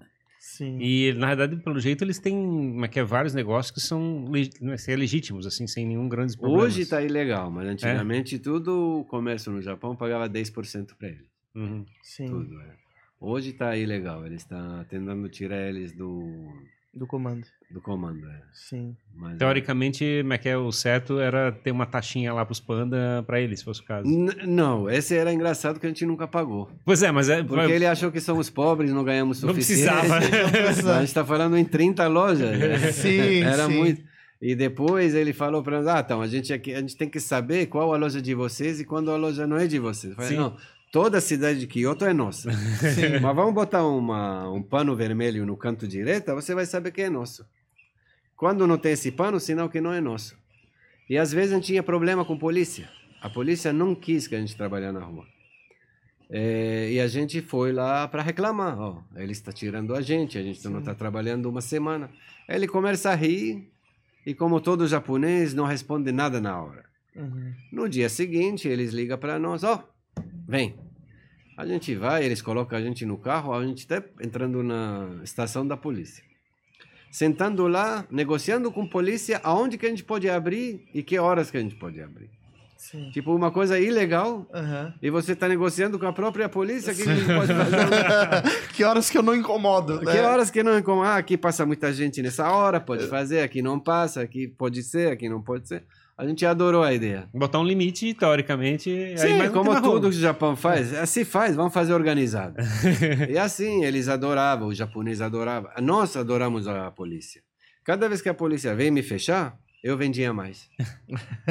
Quando a polícia era em cima da minha, do meu camelô, eu sabia que eu estou vendendo 20% a- da noite em dois minutos. Sim. É porque tá chamando a atenção da polícia. Todo mundo quer comprar, É. parece que vai acabar. Sim. Eu falei, pra, Escassez. eu falei para meu amigo, vamos alugar um policial. vou botar ele em cima. Ah, vou fechar aqui, pessoal. Vou fechar aqui. Aí, eu vou embora. Eu vou- eles compram, compram, compram. Muito bom. E como é que foi daí pra, pra ir pra prata mesmo, pra, pro negócio de prata? Começou, como tudo tem moda, a panda também caiu. Sim. E tinha uma menina que chegou para nós e falou: Olha, eu tenho, eu tô vendendo prata. Se vocês alugam para mim o espaço. Olha, Serviço camelô, no caso. sim. Só, só o espaço. Porque A já tinha o não- ponto, né? Já Criou tinha um o ponto. ponto. Tinha verdade. mais de. Na auge, a gente tinha mais de 60 pontos. Nossa. 60 pessoas ali. Não, tinha 120, porque a 120. gente precisava abrir de Turnos. manhã e noite, de manhã e noite, a gente não parava, né? Parou a, a panda, tentamos outra coisa, que caímos, tentamos outra coisa, não era tudo mar de, de rosa, investimos, caímos, investimos aqui, caímos novamente. Então, ela chegou, eu vou vender prata. Vem vender prata? Sim. Prata para japonês, tudo com, com terno, gravata, quem vai comprar prata de você? Mas paga, paga 100 dólares por dia, tá bom. Aí, como a gente olhava para ela, tomava café num lugar, olhando quanto que ela vende. Compramos binóculos, vamos ver o que, que a mulher está vendendo. Realmente, está fazendo dinheiro. Chegamos para ela, quanto custa toda a sua... Todo o teu mercadoria? Ah, custa tanto. Mas eu quero ir, quero voltar para a Austrália porque eu não, não, não aguento mais, eu não quero mais vender. Vocês querem comprar tudo? Sim, duas condições. Compramos tudo e você vai com a gente para Tailândia para ajudar a gente a comprar. Sim. Levamos, eh, compramos tudo, levamos ela para Tailândia. Eu na época não sabia que a prata devagarinho eh, compra um custa barato, compra 100 já custa caro. E ela só comprava por 100, 200, 200 compra esse, compra esse. com- Eu tô vendo a, a nota fiscal no final, era 200, 250 mil dólares. Nossa. É, eu, falei- eu liguei para meu amigo, mata ela ou deixa ela viva? Compra, compra, compra. Comprei. Realmente deu boom. Desde a primeira noite deu boom. A gente vendeu muito, muito, muito bom. O que, que vendia de prata? É, na época, é, pulseiras, alianças de compromisso. Ele, os jovens começavam, os rebeldes começavam a usar, os jovens começavam a usar. Os adultos não usavam. Você anda com terno, gravata para trabalho, não tinha espaço para isso. Uhum. Mas os jovens tinham, eles já começaram a, a sair pelo mundo, começaram a usar coisas, roupas que não eram adequadas para o Japão.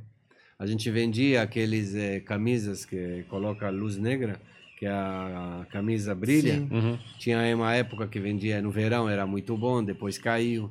Então, coisas que os japoneses começaram a abrir pelo mundo, ah, vamos experimentar, vamos tentar. E realmente vendia, vendia tudo. E os preços que a gente vendia eram astronômicos, assim, astronômicos. É. Mas a margem provavelmente não era tão alta como dos outros produtos lá de Hong Kong, né? Era mais, Era mais? era mais ainda. A gente não pagava imposto no Japão. Porque no Japão, você fala para eles, ó, esse custa um real, eles acreditavam. Viajava no restaurante. É, então a gente trazia, eh, custava 25 centavos a grama, a gente falava que custava 2 centavos a grama. Sim. Mesmo assim, e comprava por um, vendia por eh, 25, 30. A margem também. A margem era caro. A maior margem que tinha era vendendo quadros de papiros. A gente ia para Egito, comprava aquele papiros que custava um dólar, vendia por 400. Nossa senhora. Porque eles adoravam o- a cultura egípcia. E eles, ai, papiros, papiros, original, sim. A gente fazia assim com a língua, fazia assim para sair a tinta, para mostrar para eles que é verdadeiro.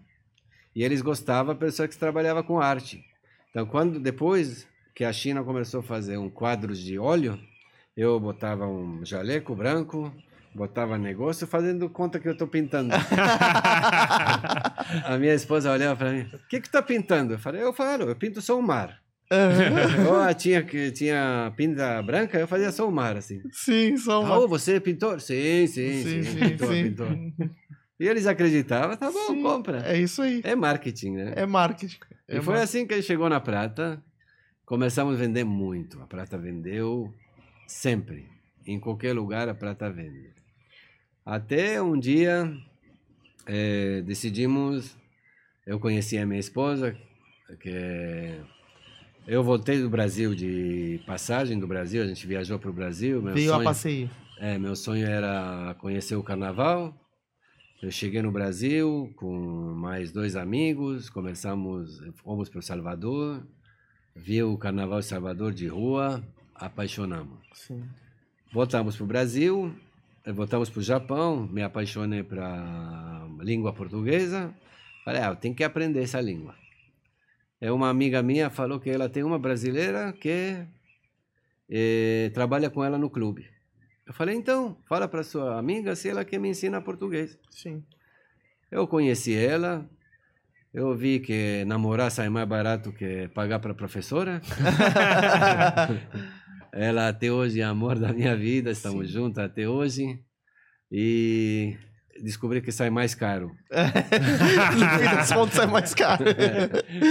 Sai mais caro, com mais muito prazer. Sim. E ela foi tentar a vida no Japão? Ela era brasileira? Ela era brasileira, que era dançarina. Aham. Ela trabalhava fazendo três, quatro shows por noite. Trabalhava no norte do, do Japão.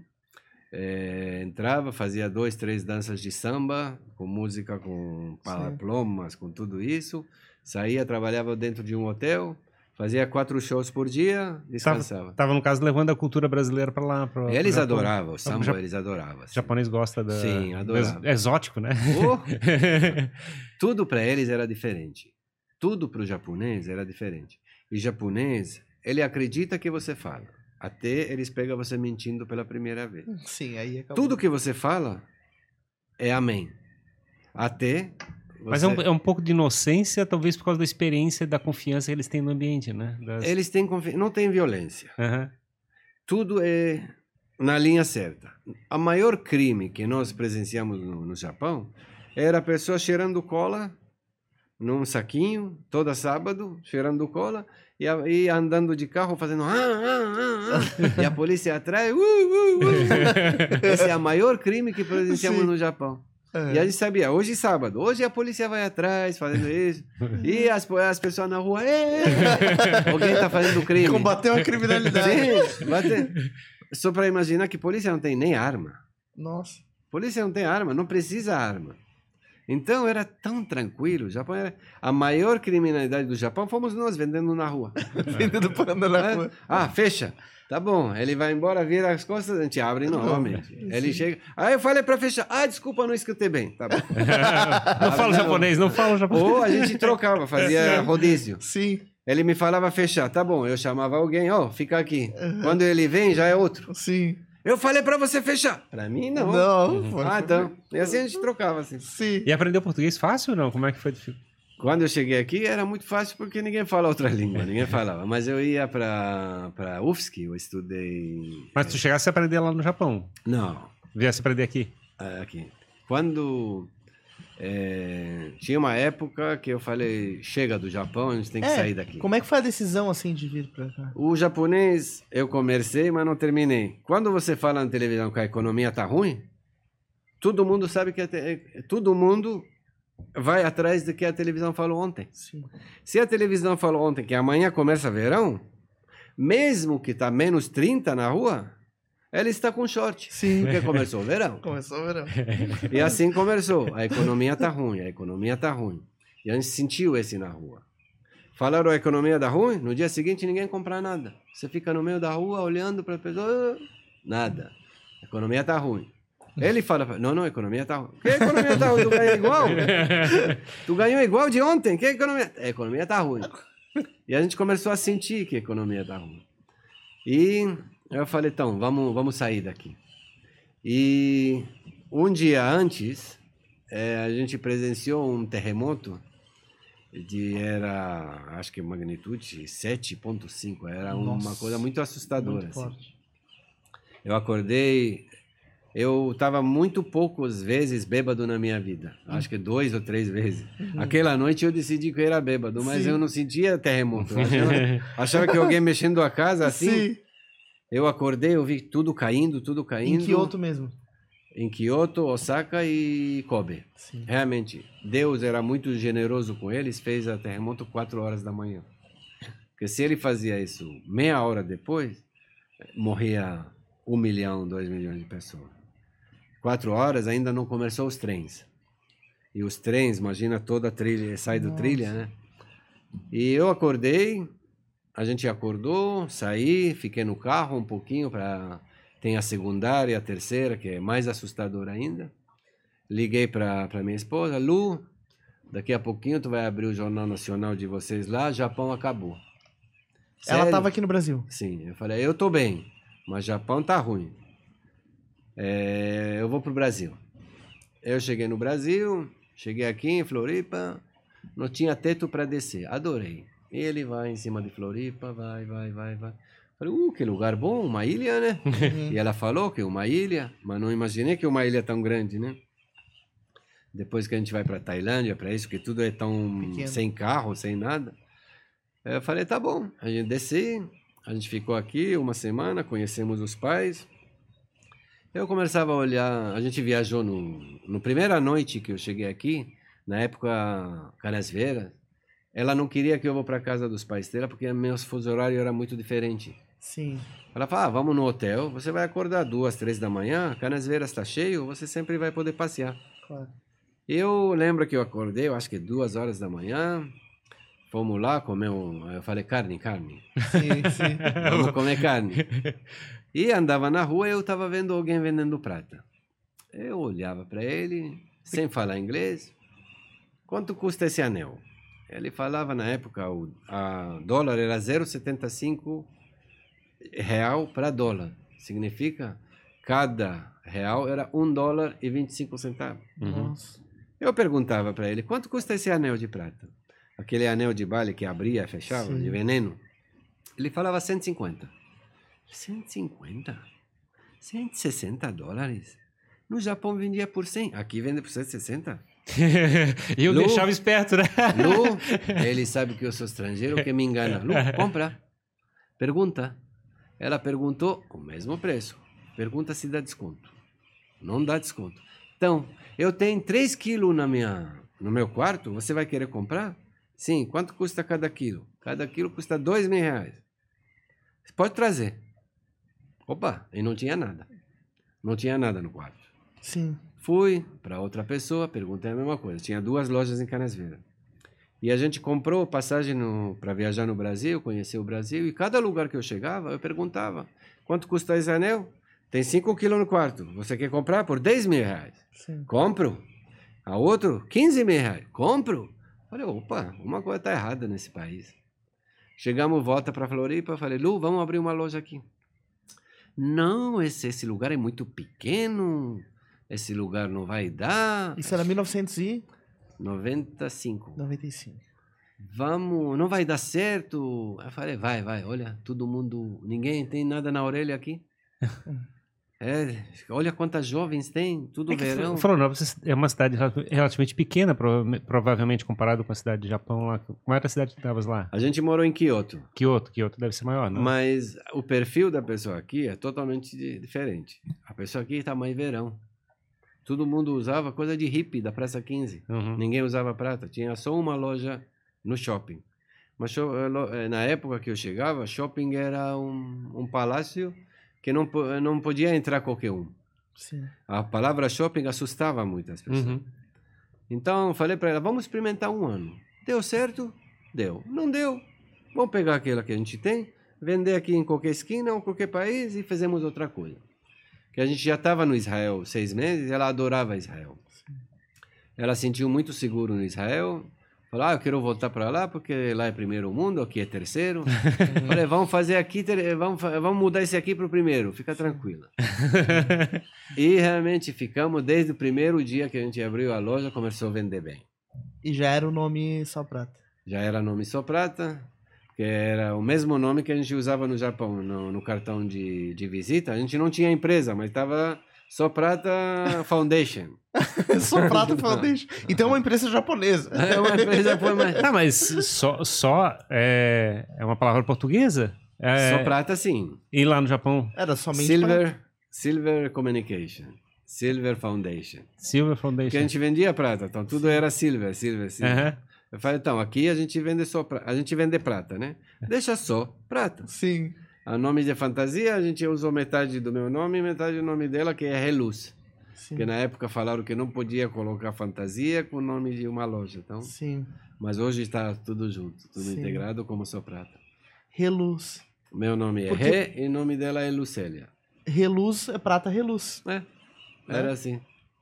Que loucura. E, como é que é? e o que que o... Digamos, eles vendiam... a- é, começasse com, a- com anéis, com pulseiras. Aqui, É. aqui, quando a gente decidiu sair do Japão, eu vendi todo espaço no meio da rua.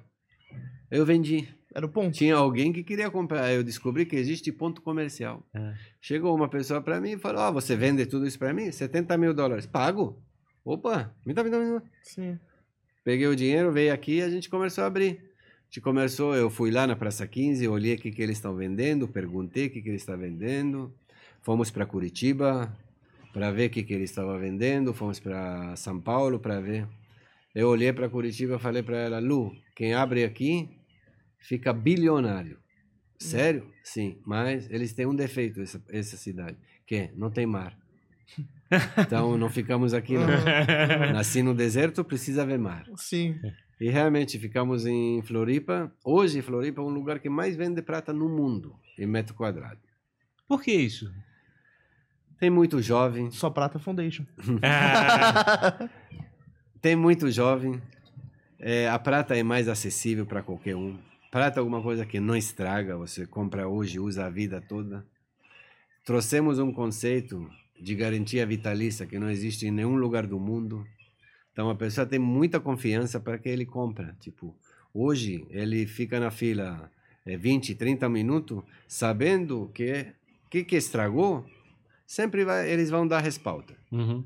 Então, às vezes você vê pai é, com a filha dele, ele fala: Filha, vamos para outro lugar, vamos comprar, tem muita fila. Pai, é aqui. É aqui. Por quê? Porque vai estragar. Eu estrago muita coisa. Ele sempre arruma para mim. Uhum. E realmente, esse conceito de, lim...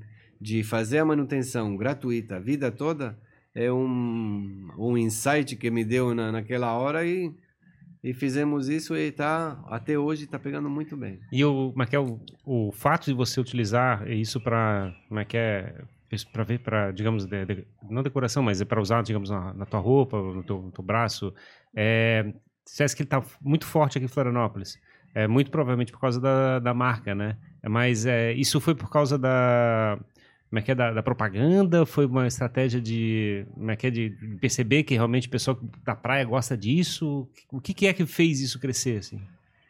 Tem- temos mar, temos jovens, uma combinação muito boa um com o outro. O preço, mar, jovens, eh, garantia, tem muita coisa que as pessoas procuravam, mas não achavam. Uhum. Eles compravam um brinco de hippie que amanhã enferruja, inflama a orelha. eh, então, tudo é- era des- descartável. Uhum. A prata chegou num lugar que, opa, ela não está descartável, dá para usar ela muito. E os modelos que a gente trouxe, ninguém viajava para a Ásia para trazer. A Uhum. gente viajava três, quatro vezes por ano na Ásia para trazer a mercadoria. Então a gente sempre sabia o que, que eles precisam, é novidade, Um produto de qualidade. produto de qualidade, a gente agia muito rápido. Tudo que entrava na moda trazia muito rápido. O que, que é trazer, o que, que é aparecer na moda? Porque tinha coisa de novela coisa assim, não? Novela ajudava muito, ajudava muito, mas eh, tinha muita coisa que saiu daqui para o mundo, por incrível que pareça. A borboleta e a libélula são pingentes, Sim. pulseiras, brincos, saiu daqui para o mundo. Começou aqui e saiu para o mundo para vender. E como é o mundo copiou Floripa. É mesmo? Como é que começou isso? As pessoas tinha uma menina que chamava Karen, que é até hoje, ela um dia apareceu na Praia Mole com mais de 20 pulseiras, de um lado direita, um do lado esquerda. Aparecia de costas no Diário Catarinense na capa do verão. Ai, ai. No dia seguinte, fila na loja, cada um compra 5, 10, 5, 10, 5, 20. Quanto mais pulseira, era melhor. Se fosse deliberado, não teria dado, dado tanto certo. Foi, foi por acaso, né? Foi. E novela, é novela é alguma coisa que aparece hoje e você vende 200 no dia seguinte. E aí tem que correr atrás, pra chegar e achar Tem que correr material. atrás, tem que saber o que, que vai. É, a gente entrava antes da novela para saber o que, que eles vão usar.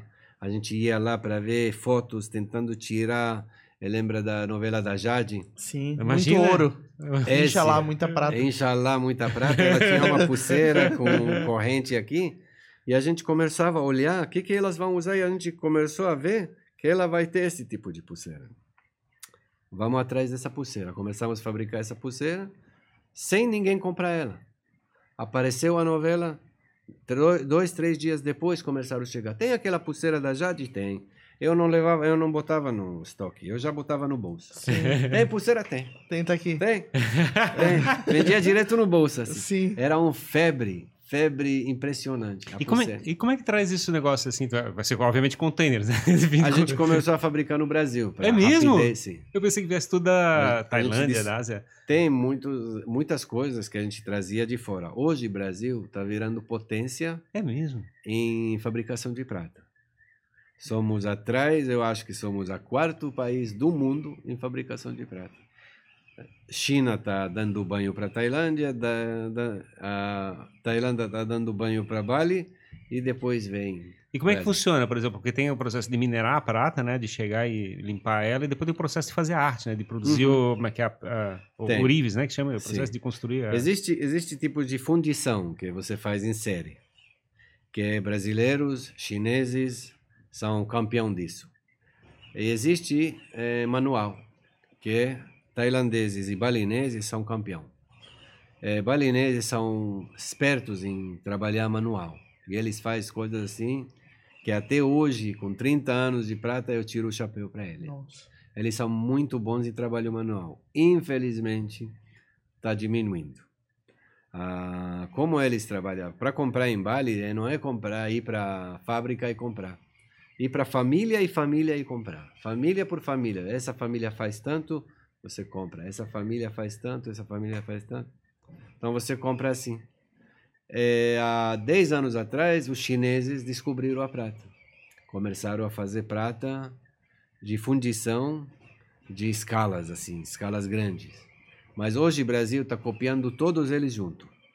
E, a, e a arte de criar a peça, vamos dizer assim, de desenhar a peça, isso é feito aqui também no Brasil ou tá também Feito fora? aqui, feito fora. para criar, eu antigamente criava coisas de eu ia para marceneiro para ver qual grades que ele fazia. E daquele grades eu fazia brinco. Ele me mostrava, eu ia para marceneiro, para pessoas que trabalham de ferro. Mostra o teu catálogo. O que, que você faz de para janela? Quero ver os desenhos que tu tem. Eu, oh, essa mandala é boa. Tirava foto, mandava. essa mandala, vamos fazer aqui, vamos fazer aqui. Você conjunta, aí você pega um pouquinho de um brinco, um pouquinho de um brinco, junta. Faz um brinco. Então, ah, mas que é essa arte de criar, já, mas que tá, já, já Todo tava- mundo pode criar. Eu sei, mas, mas é, digamos, é que metade do produto é, tem um pouco do teu DNA, não? Tem coisas que sim, tem coisas que não. Mas a maior criador, o maior desenhador do mundo sempre é o cliente. Sempre o cliente vai ser ter o maior desenhador do mundo. O cliente chega e fala para você assim: você guarda o que, que ele falou. Vem outro fala assim: ah, quem sabe pode fazer os dois juntos. Ah, quem sabe pode fazer esse e esse junto. Um dia eu vi que uma uma argola vazada vendeu. Eu falei: ah, por que, que a gente não coloca só prata dentro? Dentro da, da, linha- da argola. E realmente fizemos, escrevemos só prata dentro. Sim, Todo mundo adorava. Uma coisa tão simples. sim. Você também pode criar joias. Não sei se as pessoas vão vender, Aham. mas criar pode. Pode, todo mundo Todo pode. mundo É que eu pode. fico, eu fico imaginando que para desenhar e fazer a arte, você vai tentar produzir em série, né? Tu vai tentar chegar, vai ter que fabricar esse desenho. Aí, Sim. E ter Fabricou desenho, tem que fazer 50 peças. senão não vai valer a pena o esforço. Sim. E, e da onde que vem a prata, assim? Como é que ela se transforma? É, é, porque hoje isso é tudo feito no Brasil? No- Tem minas de prata no Brasil, tem na Argentina, tem na China, tem, na, tem no Chile. Ainda tem muita oferta do, do- Tem. de prata, assim. Por isso o preço dela é razoável bom. Sim, porque ainda tem bastante prata no Ainda mundo para tem ser bastante extraída. prata do mundo. Antigamente, o- ele subiu muito por causa do celular. Tem, a maioria das sodas dentro do celular acontece com prata, que antigamente não tinha celular, a prata era mais baixa. Sim. Hoje, toda soda que acontece em componentes são maioria prata. Sim. Então, E a prata não, a prata não estraga. Ela não. Metal precioso, né? não estraga. Não estraga, você, a única maneira de estragar ela é colocar um mil grau de, Sim, de pra calor derreter. para ela derreter. E, ela. e o pessoal ainda enxerga como. Deixa eu fazer só um comentário, mas que eu estudei isso na engenharia depois. Por que que, por que, que chama de metal nobre? Porque ele é nobre. Pois é, mas por que, que, ele, é, por que, que ele é nobre? Porque, como é que é, digamos, todo metal oxida, ele tem contato com o ar, né? Quando, quando ele não prejudica você, ele é nobre. Aham. É latão, prejudica você. É, mas eu, pelo que eu entendi, pelo processo que eles, que eles falam, que eu- depende da questão do, do- quando oxida, se, se ele aumenta o volume ou diminui o volume, de acordo com a oxidação. Por exemplo, se o ferro ele oxida, a, ele fica maior e aí ele expande e aí ele provoca aquele aumento do, do tamanho. E quando você o metal nobre ele oxida, só que ele não diminui de tamanho, não aumenta de tamanho. Então teoricamente ele faz uma camada protetora e para de, de, de, de oxidar, para de Uhum. ferrujar. Por isso que eu entendi, por- aquele todo, como é que é? se eu não me engano, a prata também escurece um pouquinho e tu consegue limpar, né? Que é basicamente É. essa oxidação. Ela tem oxidação, mas a oxidação é muito boa para a pessoa que usa ela. É mesmo? Porque, Sim. porque eu gosto da estética da, da oxidaçãozinha que tá a aparece. gente oxida pro beleza. Tem peças É? que a gente oxida porque ela fica mais bonita oxidada. Ah, é? Mas tem peças que tu não oxida. Quem oxida é a pessoa que usa. Como você percebe que ela fica escura de repente? Às vezes, quando eu atendo pessoas, oi, eu comprei ontem ela como ficou preta hoje. Esse não é prata. Falei, opa, você tem que agradecer que ela ficou preta ontem. Sim. Mas por quê? O que, que você tomou? Que tipo de remédio que você tomou ontem? É, realmente, tomei muito remédio ontem. Então, tudo está aqui. Ah, Eu limpo, eu falei para ele, você me dá exatamente 20 segundos, eu devolvo ela como você comprou ontem. sim. Eu vou lá, lavo ela com água, entrega para ele, vai acontecer novamente. Mas você vai ver que cada vez acontece menos. Ela tira os acidezes que você não precisa dentro do teu corpo. Que interessante. Por isso que ela é nobre. Então faz bem pra saúde usar uma pulseirinha de prata, um artigo de prata. Faz, faz Além de tudo, bem. faz bem. E o pessoal enxerga muito como investimento, assim? Tem gente que procura vocês. Ah, eu Hum. quero, sei lá, comprar prata pra investir. Ou... Não, não. É, Não. A maioria por beleza mesmo. A maioria por beleza. Mas pela estética, né? É que Estética. existe, depois tem gente que compra pa- prata, barra de prata, é, moeda de prata. Tem, colecionadores tem, mas há, há pessoas que compram hoje na nossa loja, são pessoas que gostam e gostam de comprar para os outros. Uhum. Nós temos o privilégio de trabalhar numa profissão que entra só pessoas felizes. Ninguém entra na nossa loja porque ele está brabo, porque ele está triste. Ninguém compra presente para alguém que ele está brabo. Sim. Ninguém compra presente para alguém que ele não gosta. Eu ninguém compra nada para si mesmo se você não está de bem. Então, eu sempre agradeço que estamos 99% adiantado com a nossa com a nossa alegria dentro da loja. Claro. E a loja sempre foi no mesmo lugar, no Dias Não. Velho? É, a gente abria no começo, no Dias Velho, uma loja de 15 metros quadrados, é, porque na rua custava muito caro. E a... Segurança também, talvez. É, na época não pensamos em segurança. E era mais vantajoso abrir num lugar onde tem muita orvesaria. E a gente estava do lado de dois colégios de energia e geração, se vocês lembram. Sim. Então, cada recreio deles, todo mundo fugia e subia na loja. E para nós era uma benção. Todo mundo subindo, comprando, comprando, Comprando, comprando, fugindo da aula. Hoje que eu tô depois de quase 30 anos de loja, eu tô vendo clientes que chegam com filhos deles. Eu, fa- eu falo para o teu filho que você fugiu da aula?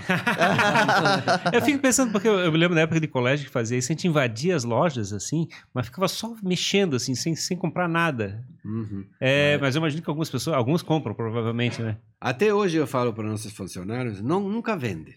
Não vende nada para ninguém. Sempre apresenta. Se ele compra, ele realiza o desejo deles. Mas lembra, sempre vendemos para o cliente de ontem. Nunca vendemos para o cliente de hoje. Ele viu ontem, vai comprar amanhã.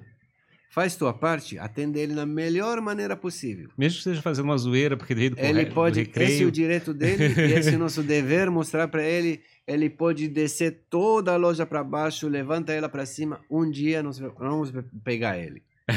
Um dia ele vai comprar. Pode fazer isso quantas vezes que ele quiser. Mas é engraçado, né? A gente teve uma discussão também recente com alguém do, que vende da mercado de, do mercado de luxo, né? E falando sobre isso, né? Tinha entrado numa loja, medo de entrar numa loja de luxo, por exemplo, e porque sei lá, vai ser, vai ser maltratado porque tu vai ficar só olhando. E o vendedor que pensa dessa maneira realmente está numa situação difícil, né? Você chegar e ficar, como é que é, uma briga com o comprador, assim, vai comprar ou não vai comprar? Não, não tem isso. Eu, eu nasci, depois, no dia que eu nasci, eu vendi meu cordão umbilical para o médico. Então, vender é vender uma arte. Sete dias depois, eu fiz circuncisão. Se eu tinha boca para falar, eu vendia para o Rabino também um Mas eu não podia falar, então deixei ele levar de graça. Uhum. Pois é, porque Mas... né, e assim, a mentalidade de, de, venda empurrada, né? Eu acho que é uma, é uma coisa que a gente tem na mentalidade de, não, de vendedor ruim, né? Vendedor de... Eu não acredito em empurrar ou vender. Nós não vendemos, como eu falei. Todas as nossas meninas, não pedimos para elas vender.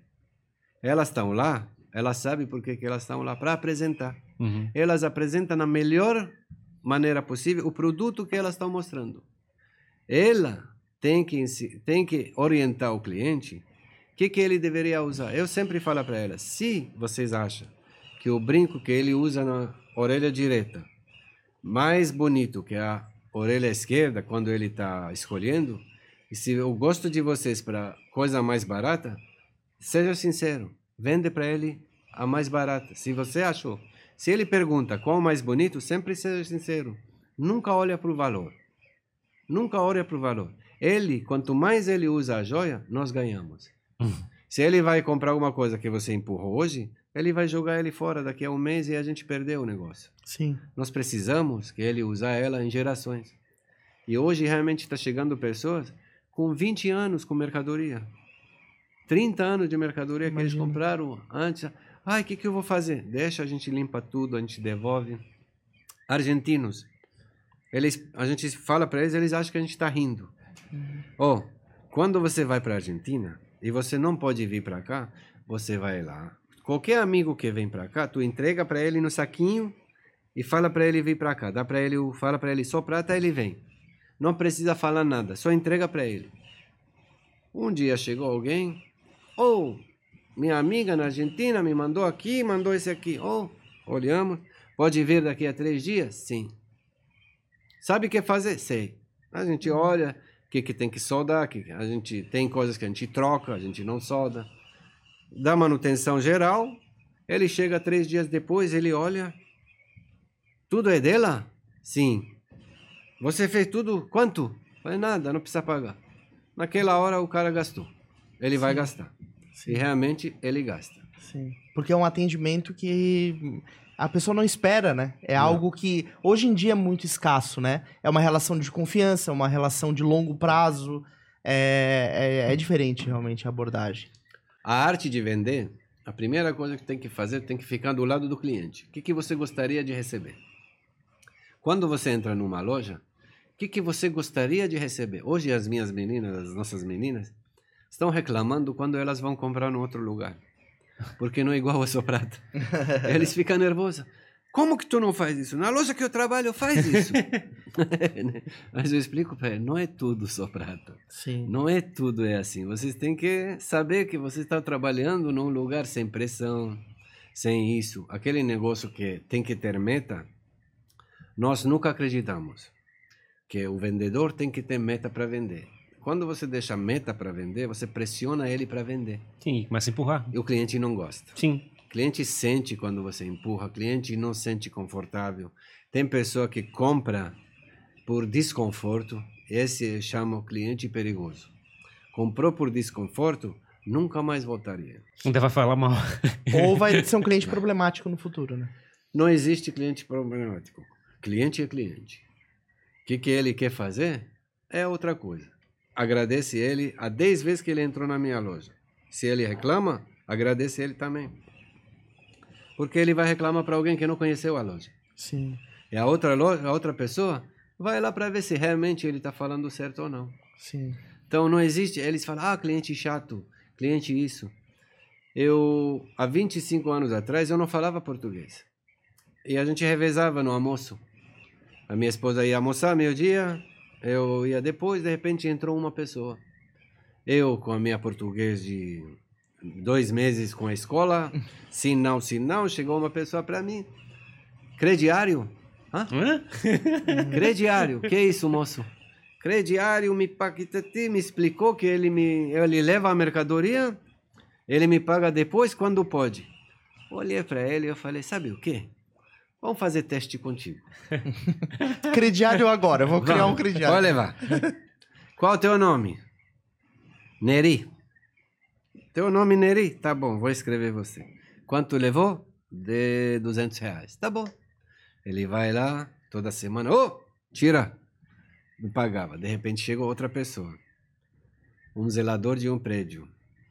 A mesma coisa. Hoje, há 25 anos atrás, eu não estou na loja sempre. Mas temos os gerentes da loja e a administradora. Por acaso, a esse senhor Neri, ele é primo da nossa administradora hoje. Nossa. Quando ele entrou na loja pela primeira vez, ela falou: Da onde que vocês conhecem ele aqui? Falei: Esse é o primeiro crediário meu. Meu primeiro crediário. Ele- Sério? Sim. Ele até hoje tem duas pessoas na loja que eles entram na loja. As meninas olham como que pode que entra na loja, pega tudo que elas que eles querem e sai. Eu, eu levei esse, levei esse, levei esse. Pode ir embora. Tchau. E as meninas perguntam: "E mas ele não pagou?" Ele vai pagar. Sim. Então a gente explica para eles que todo dia, antes que a gente abrir, a gente tem 15 minutos ou meia hora de conversa sobre antes, motivação. É, hoje, o maior tesouro teu não é teu produto, não. Antigamente, era muito importante você ter bom produto. Hoje, não. É muito importante você ter boa equipe. Você pode vender ouro, que hoje é 170 reais a grama, você pode vender ele por um real e as pessoas não compram. Porque tua equipe não é bom o suficiente para vender. Então você tem que investir muito na tua equipe para poder animar eles, para eles trabalhar com alegria, para eles trabalhar sabendo que eles estão no- trabalhando num lugar honesto, eles não não enganam ninguém. Sempre tentamos ajudar na melhor maneira possível para qualquer reclamação. Hoje em, dia, hoje em dia a gente chama que tem que entregar uma experiência, né? Mas pelo jeito já tá 25 anos entregando experiência. Entregando, é, entregando alegria, entregando experiência, entregando tudo que a gente pode entregar para fazer a vida dele voltar para mim feliz. Uhum. Quanto mais meu cliente feliz, eu fico feliz. Eu vou para casa, dormir bem. A gente nunca, é, é, nunca falamos que a gente vai vender menos que a gente está vendendo. Sempre tentando dar mais. É, quando entrou a época do piercing no umbigo, era uma, uma moda muito forte. E todo mundo trazia da China. E era prata? Ou era. Não, é o aço cirúrgico. Aham. Todo mundo trazia da China. E eu não queria comprar na China. Eu não acreditava na China, no aço chinês. A gente começou a verificar, não tinha internet na época. Tem, tem, onde tem, onde tem, onde tem, onde tem. Chegamos num ponto que tinha na Inglaterra. Vamos na Inglaterra para comprar. A gente comprava, a gente ia para a Inglaterra, pagamos. Na China comprava na época um dólar cada piercing, a gente pagava 10 dólares cada piercing. Eu sabia que eu estou vendendo uma coisa que eu vou dormir à noite muito bem. Essa é a vida toda era assim. Vende o melhor, assim não preocupa. Você não vai preocupar com nada. Tipo, se chega alguém e reclama do teu piercing porque inflamou, você de, de cara fala, não é meu. E realmente aconteceu várias vezes. Que chegou uma uma pessoa que comprou no meu concorrente, que falou que ele é só prata, comprou no meu concorrente e inflamou o umbigo dela. E o pai dela chegou junto Sim. com a menina. Mas quem comprou foi a mãe dela. Falou, olha, eles compraram aqui o piercing, você prometeu que não vai inflamar. Eu falei, realmente, prometi. Mas está inflamando. Eu falei, mas não é meu. Ele falou, mas você não olhou, você não, não precisa olhar. Não é meu. E realmente não era meu. Ele ligou para ela. Falei, ó, liga para ela, verifica onde que ela comprou. Aqui, aqui, aqui. Foi, não foi na minha loja. Sim. Então, quando você vende, vende o melhor, assim você não preocupa com nada. Vende o melhor, não, não dá desconto, nós não vendemos desconto. E, a, Nós- es- e a experiência. Mas, desculpa, não a experiência, mas a. Mas que é o. o fato de ser no Brasil, o fato de ser de, em Florianópolis, e comparado com o Japão. Tinha falado ali, por exemplo, que o pessoal chega lá e diz assim, agora estamos em crise, aí ninguém vai comprar nada. Só que aqui no Brasil a gente sempre fala que aqui é, o, aqui é caótico, está sempre em crise, o problema é o tempo todo, e a gente não consegue fazer nada acontecer. É, como é que tu vê esse lado, assim, essa comparação? Porque você pegar essa experiência de Nova York, pegar essa experiência de, de Japão, como é que compara isso? Olha, lado? o melhor, melhor povo do mundo sair de crise são brasileiros. Porque eu nunca vi o Brasil sem crise. Então, o Brasil está em crise geral, sempre. Então, brasileiro, é, tem, não tem, gasta. Tem ou não tem, gasta. Ele não acredita nesse papo de crise. Não, não, é porque ele está vivendo nisso. Ele está vivendo dentro de uma crise. Hoje, eu não sei no futuro, mas até hoje, ah, crise, tá bom, mas eu tenho hoje, eu vou comprar. Sim. Se vocês vão fora do Brasil, vocês sempre vão escutar. Oi, como os brasileiros são sorrindo, sorridente. Sim, eles não se importam com nada. Realmente, não se importa com nada. Tem, não tem, eles compram. Sim. E o brasileiro assim, tem, não tem, compra. Amanhã é outro dia. Sim. Amanhã é outro dia. Vamos fazer, vamos fazer. É que parece que todo, cada dois anos, assim, parece que o mundo desabou aqui no Brasil. Aí a gente fica sempre aos trancos e barrancos dando jeito. Então, quem não mata faz você melhor. É. Então, realmente, a gente está vacinado.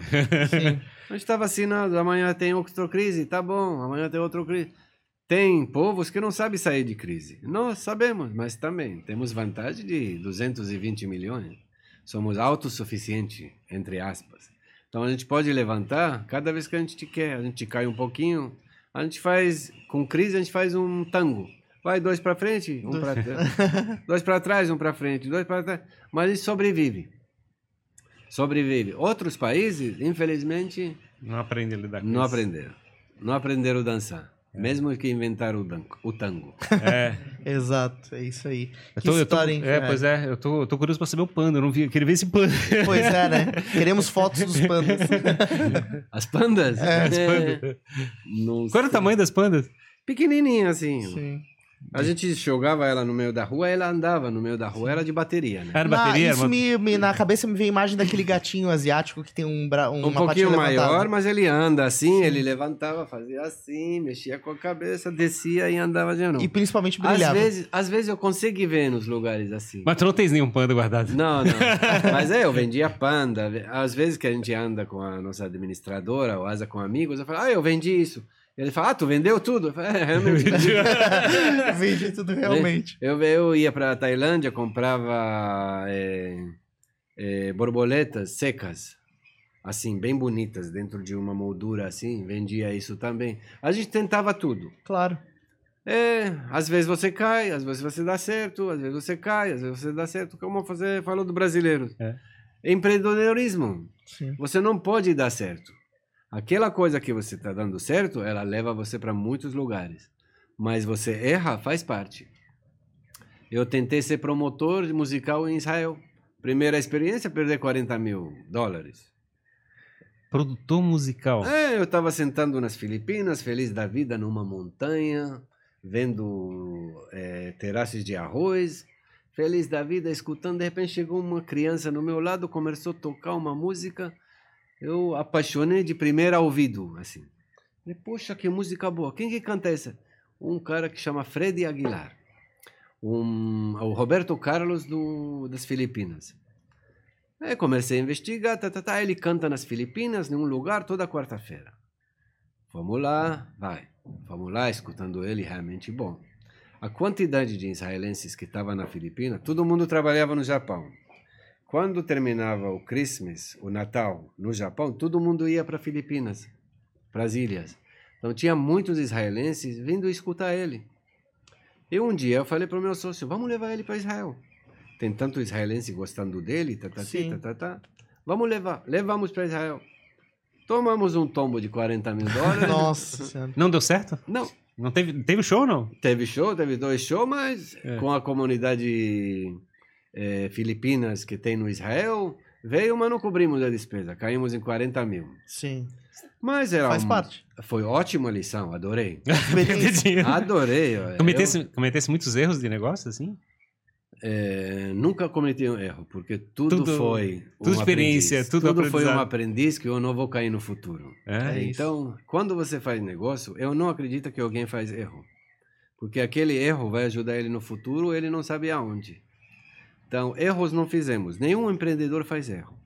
Podia ser diferente, mas erro eu não acredito. Mesmo vocês fazendo a entrevista, você não erra. Na próxima vez você faz melhor. É a ideia, né? Então, em empreendedorismo, vendendo, a alma de vender, é uma coisa que você sempre aprender. Ah, como que eu vou vender para ele? Como que eu vou chegar nele? O que, que eu tenho que conversar com ele? Como que eu vendo para ele? O que, que ele quer comprar? Você tem que investigar a pessoa, o que, que ele quer comprar. Quando entra um cliente na nossa loja, eu falo para as meninas, a primeira coisa que você faz, raio-x.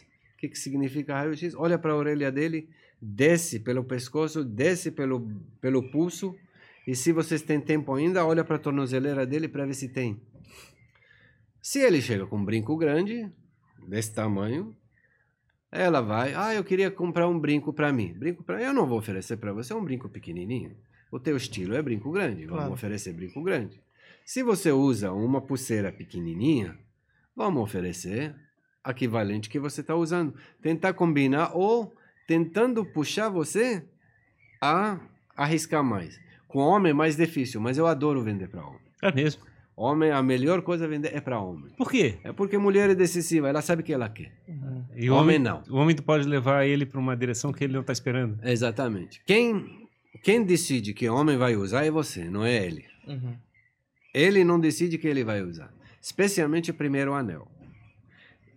Homem que entra para comprar anel, ele não tem noção do que, ele vai comprar.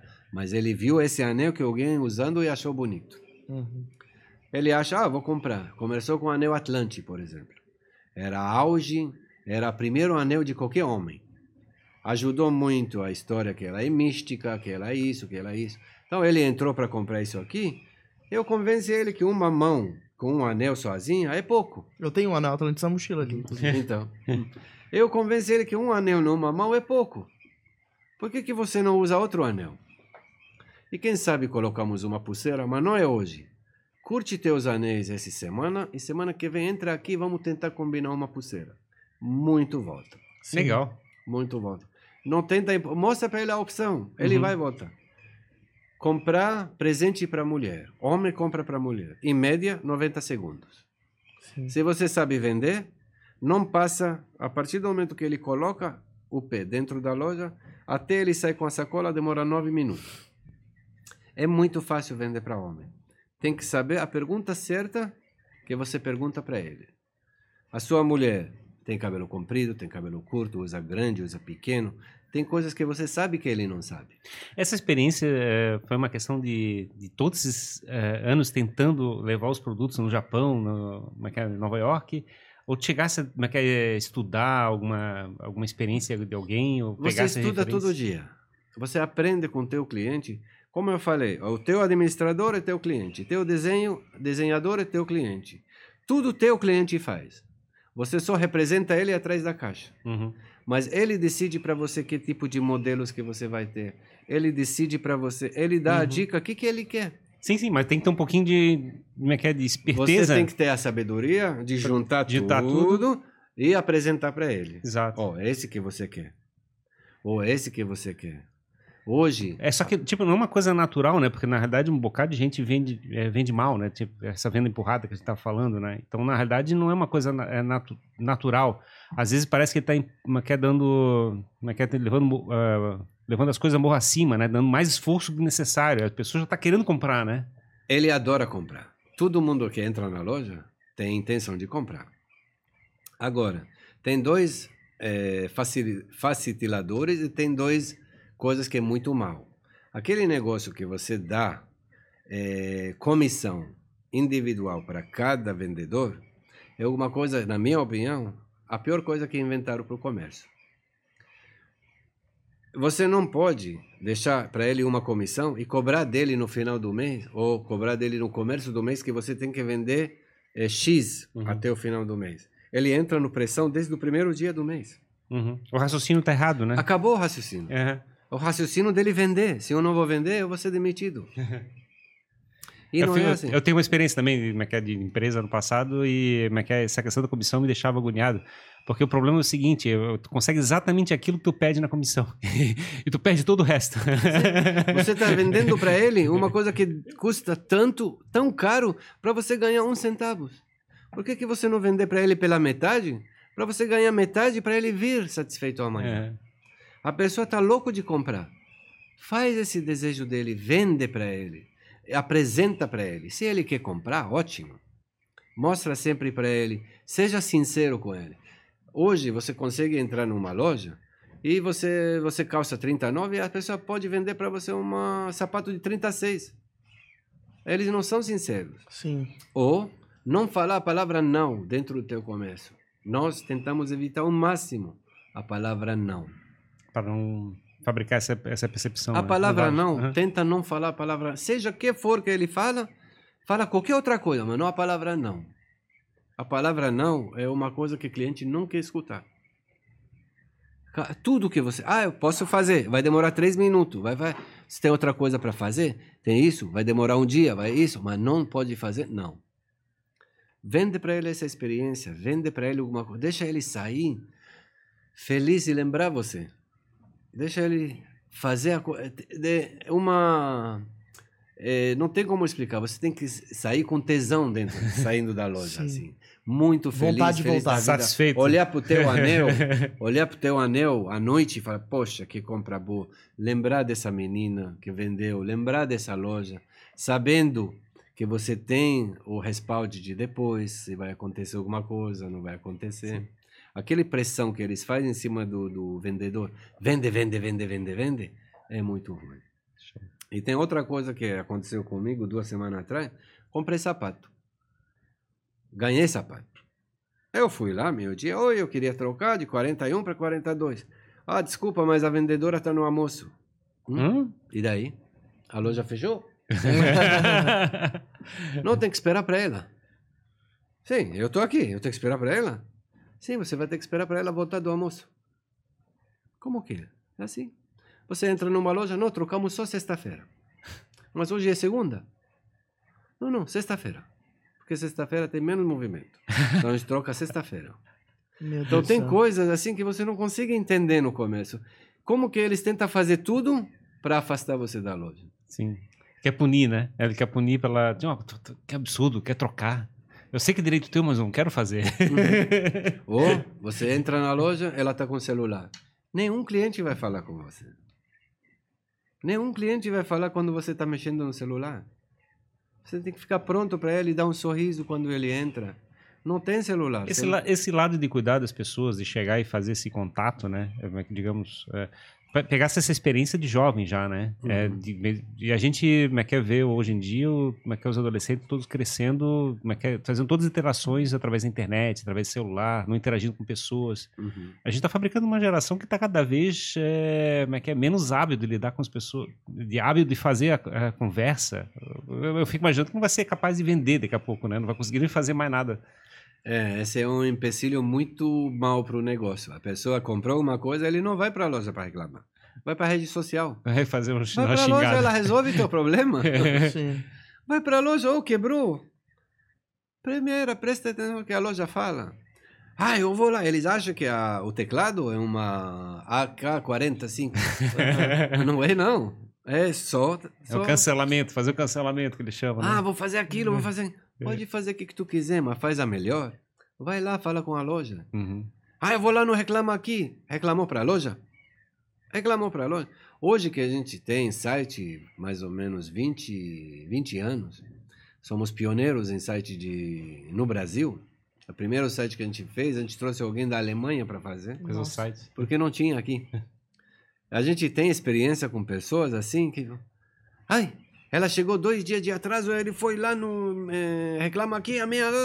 Não chegou três dias depois. Acontece, minha, minha senhora. Eu não sou correio. Às vezes, tem três furos no pneu do, correio, do, do caminhão do correio. Demora um pouquinho. A sua pacote está aqui, ó. Está 200 metros da sua casa, mas demora para chegar. Sim. Eu tô aqui em Floripa, eu não posso ir para Manaus para pegar ela e trazer para você 200 metros para frente. Uhum. Temos um contrato com o Correio, o Correio faz isso, que é, aliás, a melhor empresa do Brasil. E vocês vendem pela internet também, então, e-commerce. Vende. Que legal. Eu nunca acreditava no começo que a gente vai vender pela internet, Sim, mas era uma bela surpresa. sim. É? É, muito- é muito expressivo hoje? Há 20 anos atrás, eu não acreditava que alguém lá em, em Roraima vai comprar um anel, ele vai comprar uma foto de anel e tamanho de anel. Eu sabia que tem que fazer site, mas eu não imaginava a rapidez do, do, da evolução. Então, realmente, foi muito rápido, tudo evolui muito rápido, e as pessoas hoje compram tudo pela internet. Então é expressivo hoje, né? É. E ainda, precisa. imagina, ainda é, no, com essa pandemia do negócio, ainda deve ter aumentado mais ainda a quantidade de pessoas programando. No comércio, sim. Hoje, espero eu que vai parar de vender, que vende menos na internet, Uhum. porque vai ajudar a humanidade a entrosar um com o outro. É, tem mais A gente relacionamento. tá- a gente está entrosando muito, muito pouco um É, com pois outro. é. E esse me entristece muito. É, é, É muito tristeza que as pessoas não são mais... É, Humanas, literalmente. é hoje... Antigamente você caía na rua, 30 pessoas ajudavam. Hoje você não sabe quem ajuda. Sim, Não, ninguém. é isso. Que história, hein, Ferrari? Bacana. Muito massa. Eu vou puxar aqui alguns comentáriozinhos, pessoas que acompanharam esse papo aqui com a gente. É, Gustavo Rodrigues, obrigado, Gustavo. É, Romilda Mansur, mandou um tchauzinho. O Rafael falou, dava pra fazer um filme ou um livro com essa história. ou mais, né? Até uma série de livros daria pra fazer. É, a Maria Silva também acompanhou, Gabriela Almeida, a Eliana lá da Sua Prata, mandou um Essa emoji. nossa aqui. administradora. E a Cleusa é, Miller mandou: Estou adorando o teu papo, Alvin. Então, Obrigado. é, agradeceu. É muito bom, muito bom recebê-lo aqui, né? A Obrigado. oportunidade da gente conversar, escutar é, tantas experiências, tantas histórias, né? Isso é uma riqueza, né, Ferrari? Alguém que viveu Deu- tantas de- coisas. Demos uma volta ao mundo aqui na É, conversa. Devo, legal. eu nunca Exato. contei a história toda, né? Isso, agora temos. Acredito que eu esqueci bastante coisas, mas é. Que Deixa- bom, pode deixa- fazer um segundo papo. É, a deixa guardado. experiência- A experiência era muito, muito boa, assim. Coisas que eu vivi na Índia, coisas que. Mas, assim, eu não reclamo da minha vida. Se Deus eh, me perguntava se eu queria ela assim, eu acho que eu pedia menos. que bom, que bom poder te receber e, e ouvir tudo isso, né? Principalmente compartilhar com as pessoas. Agora esse papo vai ficar guardado, né, na internet, disponível na internet, na verdade, é, por, por bastante tempo, né, Ferrari? Esperamos, né? É isso aí. Obrigado. Então, obrigado pela vinda. Hoje, quem quiser conhecer mais a Sua Prata, pode visitar presencialmente a loja. Tem redes Ah. sociais também, né? Tem redes sociais, tem Instagram, tem Face, tem todas as redes sociais, temos site. Sim. É, mas eu sempre falo para as pessoas gostar da experiência de ir lá mesmo. Sim. É uma experiência Isso. totalmente diferente. é, as meninas são meio psicólogas, Aham. conversa e conversa muito, tem bom papo. Eu adoraria ser o cliente delas. Que bom, que bom. E se a pessoa tiver sorte, ainda é capaz de encontrá-lo lá em algum momento, de vez em quando. Geralmente, quando eu estou no Brasil, sim. Sim. Eu sempre gosto de atender. Legal. Ah, eu pelo menos tento atender duas, três pessoas por dia quando dá. Sim. A, a venda nunca sai do, do DNA nosso sangue, do né? sangue. Sim, que então bom. sempre tem que vender, para saber que pode comprar também. É isso aí. Muito obrigado, então. Obrigado a você que acompanhou a mais este papo aqui no Jogando Pra Plateia. É, com certeza um dos melhores episódios da história do Foi, foi engraçado. Eu, eu tava achando. Muito, muito bom. Eu tava achando engraçado o Dudu rindo aqui. De vez em quando ele Sim, dava uma sim. gargalhada. É que, nossa, realmente esse episódio tá, foi sensacional, assim. É, fico, tô saindo daqui muito feliz, muito, realmente muito feliz. É isso aí, então. Muito obrigado a você que acompanhou. Se você ainda não está inscrito no nosso canal, inscreva-se, ative o sininho para ser notificado aí sempre que a gente colocar um episódio novo. São duzentas e tantas conversas com pessoas incríveis, como o Halvin, que esteve aqui com a gente hoje. É, e você também pode nos seguir nas redes sociais, lá no Instagram, arroba jogando pra plateia. A gente posta um monte de cortes lá com os melhores trechos das nossas conversas, beleza? É isso aí, pessoal. Muito obrigado e até o próximo episódio do Jogando. pra plateia. Até mais, gente. Tchau, Valeu. tchau. Valeu. Tchau. Obrigado. Obrigado.